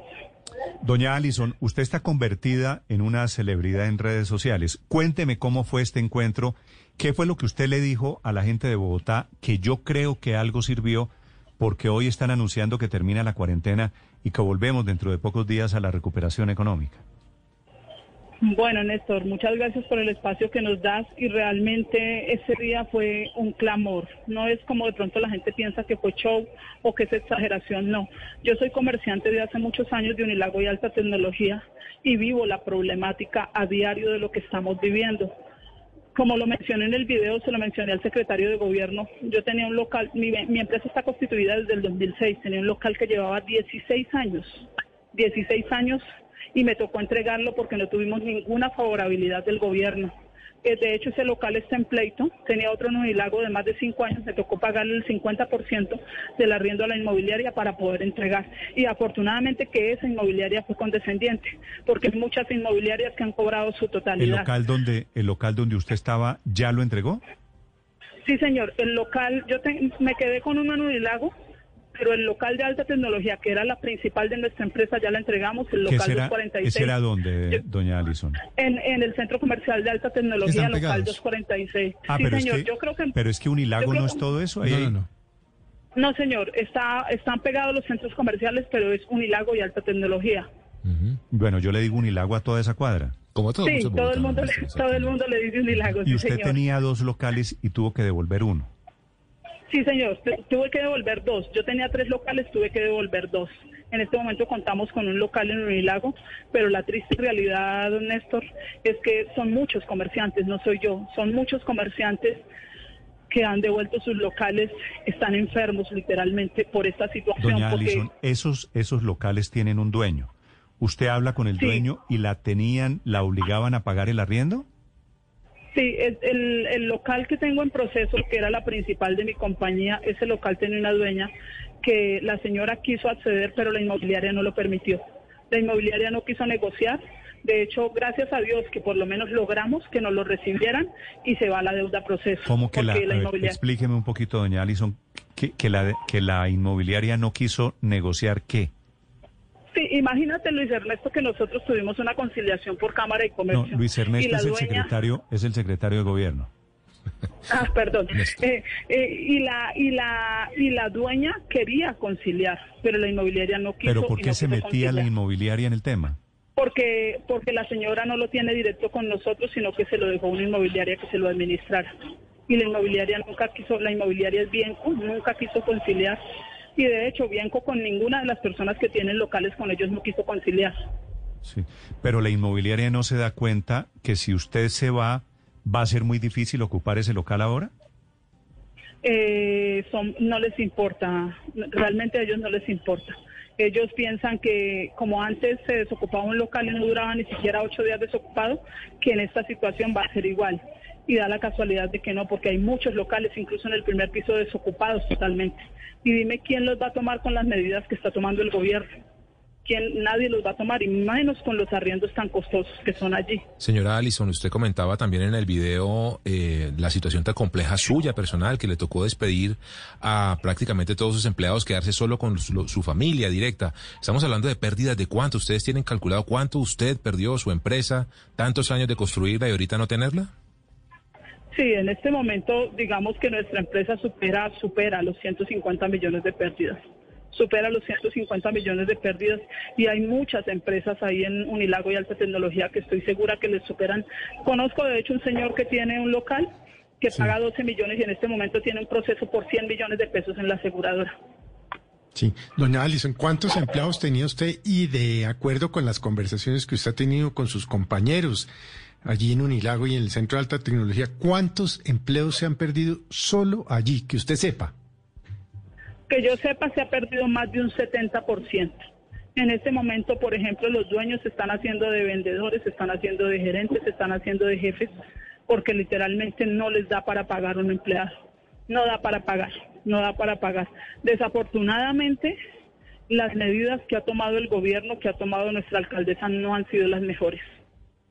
Doña Allison, se prevé que el jueves se normalice la situación en Bogotá. ¿Eso es garantía para ustedes en Unilago y en el Centro de Alta Tecnología de que van a recuperarse las ventas en el corto plazo? Depende de las garantías. Digamos que en este momento la gente, toda la gente a nivel mundial, yo creo, está comprando solamente lo necesario. Entonces, realmente, si ellos van a abrir el comercio para dejarnos trabajar por días, no nos sirve. La solución no nos sirve. Realmente no nos sirve. ¿Por qué? Porque nosotros, ahorita el flujo de clientes que está ingresando a los centros comerciales es mínimo. Y, y si nos van a cohibir trabajar para poder recuperarnos un poco, realmente no nos serviría una solución a medias. Nosotros necesitamos Alison. una solución real. ¿Unilago sigue cerrado hoy? Unilago sigue cerrado, sí, ¿Y señor. qué les, y qué les dicen? ¿Ustedes han presentado un plan para reabrirlo con protocolos o algo? Nosotros presentamos, los administradores del centro comercial presentaron todos los planes de protocolo, tenemos todo lo de bioseguridad, pero aún así no nos han dejado trabajar. Incluso porque es mi molestia y mi inconformidad, no es envidia con, con las grandes superficies. Ellos pueden trabajar, al costo puede trabajar, Catronis puede trabajar, todo el que quiera puede trabajar, pero ¿qué me molesta a mí que a nosotros nos hayan puesto un amarillismo que no nos dejen trabajar? Literalmente en este momento, cuando hay demanda, el comercio venía pesado y ahorita en este tiempo, cuando hay demanda de tecnología, a nosotros nos quitan la Claro, oportunidad. Doña, doña Alison, el, el usted día sin IVA nosotros nos excluyeron. ya, ya le quería preguntar por eso. Usted sabe que el anuncio de esta mañana para efectos del coronavirus es la alcaldesa de Bogotá anunciando que la cuarentena se levanta el próximo jueves, ¿cierto? Sí. ¿Ustedes el viernes podrían, esperan reabrir? Nosotros esperamos, esperamos incluso que ella hoy anuncie que nos levanta la cuarentena y nosotros poder trabajar el día de mañana. Claro, de todas maneras, doña Sí. Alison, reapertura no es reactivación, precisamente por lo que usted viene diciendo, porque la gente hoy le tiene miedo a gastar, le tiene hoy miedo a endeudarse, porque muchos están sin trabajo, porque muchos están sin ingresos. Supongamos que usted vuelve a abrir las puertas de su local, el único de los tres que hoy le queda. ¿Cuánto espera usted facturar? Es decir, ¿espera llegar a un nivel del 20, del 30% comparado con lo que hacía antes? ¿O, o cuáles son sus expectativas de aquí en adelante? Sí, por lo menos esperar subir a un 20% de lo que se hacía antes, al menos para sostenernos y sostener la gente que trabaja con nosotros mientras se normaliza todo. Pero realmente, ¿cuál es la invitación que yo le hago hoy al gobierno? Al señor presidente, a la señora alcaldesa, yo les agradezco porque ellos se preocupan bastante por proteger nuestras vidas, pero no es la manera, no es la forma. Que no se olviden que a ellos los eligió un pueblo y que el pueblo merece ser escuchado el pueblo tiene voz y voto. Y esto no es una problemática de, de, Unilago ni de alta tecnología, esto es una problemática del centro, es una problemática de todos los sectores de Bogotá y a nivel nacional, de Villavicencio, de otros, del Caquetá, de muchos sectores, es una problemática a nivel nacional. Luz María. Eh, Alison, usted cua- en el audio que escuchamos, usted decía, pues si nos toca ir a ser delincuentes como los otros, pues lo hacemos. ¿Usted en realidad sí estaba dispuesta por el desespero a delinquir o era una manera de, de amenazar o de chantajear un poco No, al secretario? es, es, es una forma como de expresar el dolor que tú tienes. Es una manera de demostrarles a ellos que entiendan que no estamos exagerando, que entiendan que realmente los comerciantes estamos jodidos, que entiendan que si en este punto no hacemos algo, la economía del país va a caer totalmente. Era una manera de decirles lo que yo les quería decir exactamente es que ahorita está cogiendo más fuerza el comercio informal que el, forma- que el formal. Doña Alison, ¿lo de los suicidios también era una exageración? No, lo de los suicidios es verdad y conozco un caso de un comerciante de la 38 que se suicidó. ¿De la 38 del San Andresito? Sí, ajá, sí, correcto. Que, es, que se suicidó Y por qué? conozco, eh, porque su empresa quebró, tuvo que cerrar y su empresa quebró. Y conozco muchas personas que en este momento, comerciantes de la- del sector de las 50, del sector automovilístico, automovilístico, que están enfermos, enfermos, enfermos porque no pueden abrir, no pueden abrir. Imagínense ustedes las personas que tomaron la iniciativa de legalizarse en el 2020 y de empezar a trabajar, ¿cómo estarán? Muy duro. Escuchan ustedes a doña Alison Vanessa Gamboa, que nos aterriza un poquito del drama que están viviendo tantas personas que lo arriesgan o que lo perdieron todo por cuenta de la crisis del coronavirus, de la pandemia. Doña Alison, gracias por acompañarnos esta mañana. Muchas gracias a ustedes por su tiempo, que Dios les bendiga. Gracias, lo mismo para usted, gracias y mucha suerte para usted. Eh, usted de usted es de Unilago, Héctor, ¿no? No, yo soy cliente asiduo de Unilago, sí señor. Y estoy necesitando una repotencia de un cacharrito viejo que, que me encontré en Lo estos que días pasa de es que cuarentena. los que usted repotencia, esos ya son demasiado viejos. Sí, esos ya son... eh, Pues, Pero pues, en el- Unilago el- están los magos que lo hacen. En Unilago. Ah, no, Sí, en debo Unilago- decir. En Unilago, la última, la última que conseguí en Unilago, Felipe, es que se me bloqueó por alguna razón el celular. Se bloqueó, no prendía, no apagaba. eh, obviamente cuando lo intenté. Muerto. Eso Llegué pasa allá. por entrar a unas páginas, de, a unas páginas en internet. Sí, yo sospeché lo mismo, pero no tiene que decirlo al aire.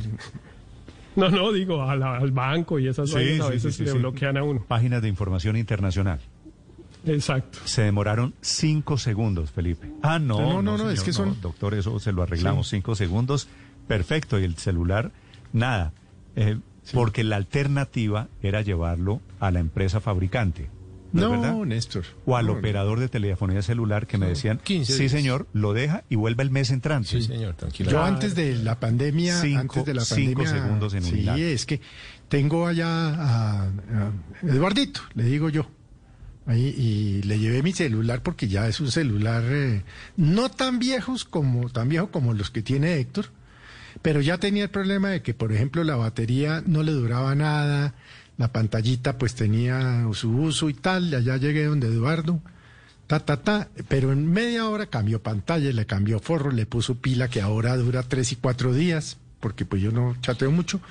Unilago, donde El Eduardo, una queda- maravilla. El celular queda Pero- funcionando perfectamente. Pero veo que todos, todos están yendo, Néstor. Pero lo que yo no entiendo es realmente porque, eh, no solamente en el caso de Unilago, sino en general del comercio, eh, las personas que tienen locales en arrendamiento mantienen esta discusión con sus arrendadores de la forma como la han mantenido. Porque eh, la verdad es que si yo tengo un local en arriendo que no lo puedo usar, pues es claro que el canon de arrendamiento no se causa, o por lo menos no se causa de la misma manera como estaba pactado. Eso es lo que los abogados llamamos la teoría de la imprevisión. Digamos, cuando se alteran las circunstancias del negocio, pero pues se, no pasó, cambia, Héctor. se cambian no las pasó. obligaciones. Pero usted, Héctor, Pero no, Eso es en la teoría. Pero sí, usted se da en la cuenta- práctica los fueron, tuvieron Pero que súmele, devolver. Héctor, usted, yo Sí. sé que usted tiene razón. Súmele fuera de eso, de que ese dueño o la dueña de ese local, de doña Allison, Pues la hizo desocupar. ¿Y sabe qué pasó con ese local? No, queda desocupado. Está desocupado, Así Néstor. que, así que no solo legalmente, sino prácticamente es lo que debería Eh, ocurrir. están cometiendo- están cometiendo un error enorme. Y nadie lo va a ocupar la- durante mucho tiempo, así que termina La falta de visión. El doble. Pero la falta de visión de los arrendadores, la falta de visión de los arrendadores en esta crisis ha sido casi que ejemplarizante de la estupidez, Néstor. Yo ya he visto varios amigos míos que viven del comercio que les tocó devolver porque le seguían cobrando, cobrando, cobrando y los almacenes cerrados. ¿Y, y, y qué va a pasar con esos locales? Claro. Se van a quedar desocupados. Por Claro, no llegar a un Felipe. acuerdo sensato con sus arrendatarios. Felipe, todas las historias de los dueños de restaurantes, No. por ejemplo, comienzan así, comienzan, yo no podía seguir pagando el arriendo. A ver, el arriendo no se no necesariamente se causaba, pero aparentemente los empresarios, digamos, no quisieron dar la discusión jurídica que yo creo que la hubieran ganado si la hubieran dado. Algunos pocos la están dando eh, y la hubieran ganado, pero desgraciadamente además el gobierno se puso del lado de los dueños de los inmuebles porque los decretos que expidió lo que insinúan es que efectivamente el arriendo hay que seguirlo pagando o si no entréguelo Eh, y eso sí entréguelo había- al día. Pero Eh, había unas pues, cláusulas para, y unos mecanismos para renegociar los, los cánones de arrendamiento, ¿no? Pe- Pero no, digamos, lo que, el, lo, que lo que el gobierno autorizó fue a dar por terminado el contrato. Es decir, al- a, que usted dijera, bueno, está bien, entonces entrego. Y eso terminó convirtiéndose en un incentivo, ese sí perverso, para que se cerraran más, más eh, establecimientos de comercio. Porque la gente dijo, bueno, pues si entonces aquí no vamos a tener cómo discutir el arrendamiento, pues entonces ya que me autorizaron no entregar antes del plazo pactado y sin cláusula penal, pues yo lo entrego. Y así lo hizo mucha gente. Miren, Néstor, a mí me dicen realmente, pues usted sabe que yo de mi casa, pero hay gente que me ha contado, por ejemplo, que eh, por la carrera 68 de Bogotá y la avenida Boyacá, eh, el, el panorama es realmente desolador. Me dicen, uno de cada tres locales cerrados es, tienen un aviso de se arrienda. Héctor, le, Eh, le, Fer- pregunté, le pregunté a doña Allison por qué se había metido la inmobiliaria. Me están respondiendo aquí un par de personas, el señor Galeano, por ejemplo, que me dice, ¿sabe por qué las inmobiliarias, Felipe, no perdonan las cláusulas penales? Porque se ganan entre el 30 y el 70% de la cláusula penal, que en muchos casos está de seis hasta seis meses de cánones de arrendamiento. Entonces Es le va bien a las inmobiliarias. Claro, eso es un plátano inmenso, Néstor, y esa es la razón por la cual... Sí, y se quedan con los locales desocupados queda- cuánto bueno, tiempo. ah, pero eso sí es. Pero- pero- Y vuelven a ganar cuando los vuelven a contratar, ¿no? Porque no pierden por ningún lado o creen que no pierden los señores de las inmobiliarias. Son las 10 de la mañana, 9 minutos en Mañanas Blue. Estás escuchando Blue Radio. Esa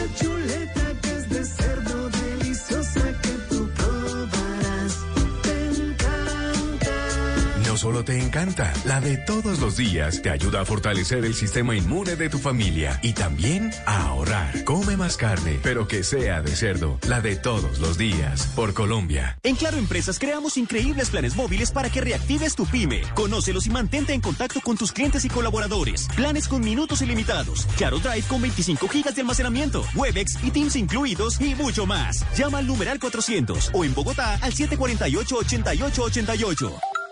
Aplica condiciones y restricciones en claro.com.co slash negocios. Este es el mejor momento para que su negocio se mantenga activo con una página web. ¿Qué esperan? Ustedes pueden construir la suya gratis en godaddy.com. Los colombianos vamos de una con GoDaddy.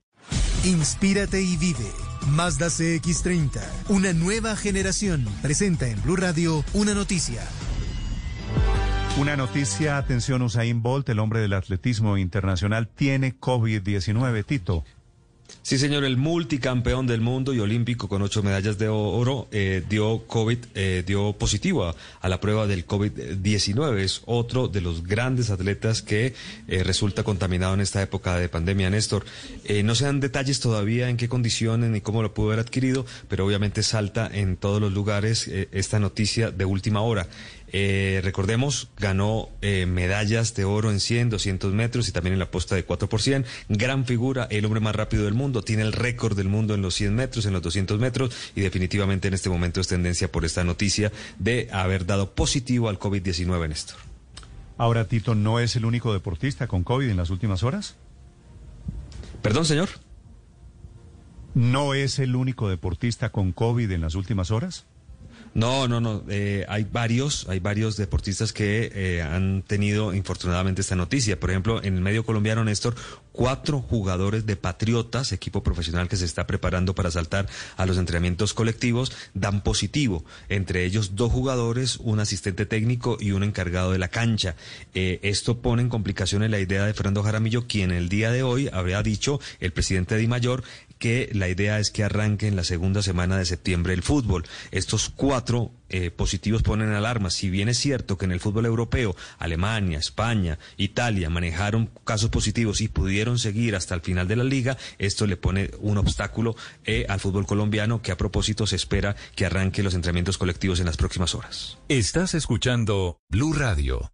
En Mazda creamos una nueva forma de inspirarte. Mazda CX30, una SUV compacta con control G Vectoring Plus para que cada curva la vivas con absoluta suavidad y balance, brindándote experiencias de última tecnología a bordo para que disfrutes cada kilómetro y despierte emociones a quienes la ven pasar. Visita nuestros concesionarios, separa online tu Mazda o solicita test drive a domicilio en mazda.com.co.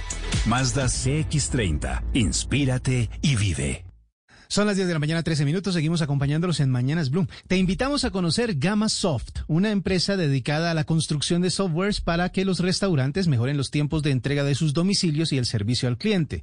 Esta es una iniciativa de Bancolombia para apoyar la reactivación económica del país. Conocelos en www.reinventistas.com. ¿Qué es ser mamá? Ser mamá es enseñar es ser el centro, el comienzo y el final de la familia. Es hacer cada momento especial. Es unir las generaciones y pasar el legado. Tal como hace mucho tiempo, ella te lo pasó a ti. Super Arepa. La harina para hacer arepas de las super mamás. Trabajamos pensando en usted. En TCC seguimos cumpliéndoles a todos los emprendedores y empresarios del país. Nuestro país está hecho de ideas que se adaptan a las nuevas normalidades, que transforman los problemas en oportunidades y los finales en nuevos comienzos. Esta es nuestra Colombia, la que nos llena de orgullo, la que vemos crecer día a día y a la que en TCC queremos seguir cumpliendo. Mercados esta mañana que se anuncia reapertura, Víctor. Sí, Néstor, eh, con ambiente positivo no solo en Colombia, sino a nivel internacional. En Colombia 0,41%. Hablamos de los mercados de acciones. Eh, avanzan. La acción eh, más valorizada es la de Promigas, en parte por los resultados financieros de esta compañía. Ganó durante el primer semestre, pese a la pandemia, 424 mil millones de pesos, ganancias que aumentaron un 6%. Las 10, 15 minutos a propósito de negocios. Esta mañana el negocio del día sobre vehículos. Juan Fernández. Pues Néstor, así se vean relativamente cerca aperturas menos estrictas que lleven a la reactivación de los negocios y que permitan una verdadera reactivación económica. Las empresas se acercan al límite e incluso siguen radicando autorizaciones ante el Ministerio de Trabajo para suspender operaciones. El caso es el de la ensambladora de vehículos General Motors Colmotores que espera respuesta a una solicitud que hizo al Ministerio en ese sentido hace pocos días y en la que plantea suspender actividades por un periodo de 120 días. Motores ha dicho que esa solicitud en la que no hay despidos es consecuencia de la evidente desaceleración que vive el sector, así como del impacto de la pandemia tras la suspensión de las operaciones durante más de dos meses y posteriormente durante dos semanas adicionales en donde la compañía pues ha visto afectadas sus ventas y su producción.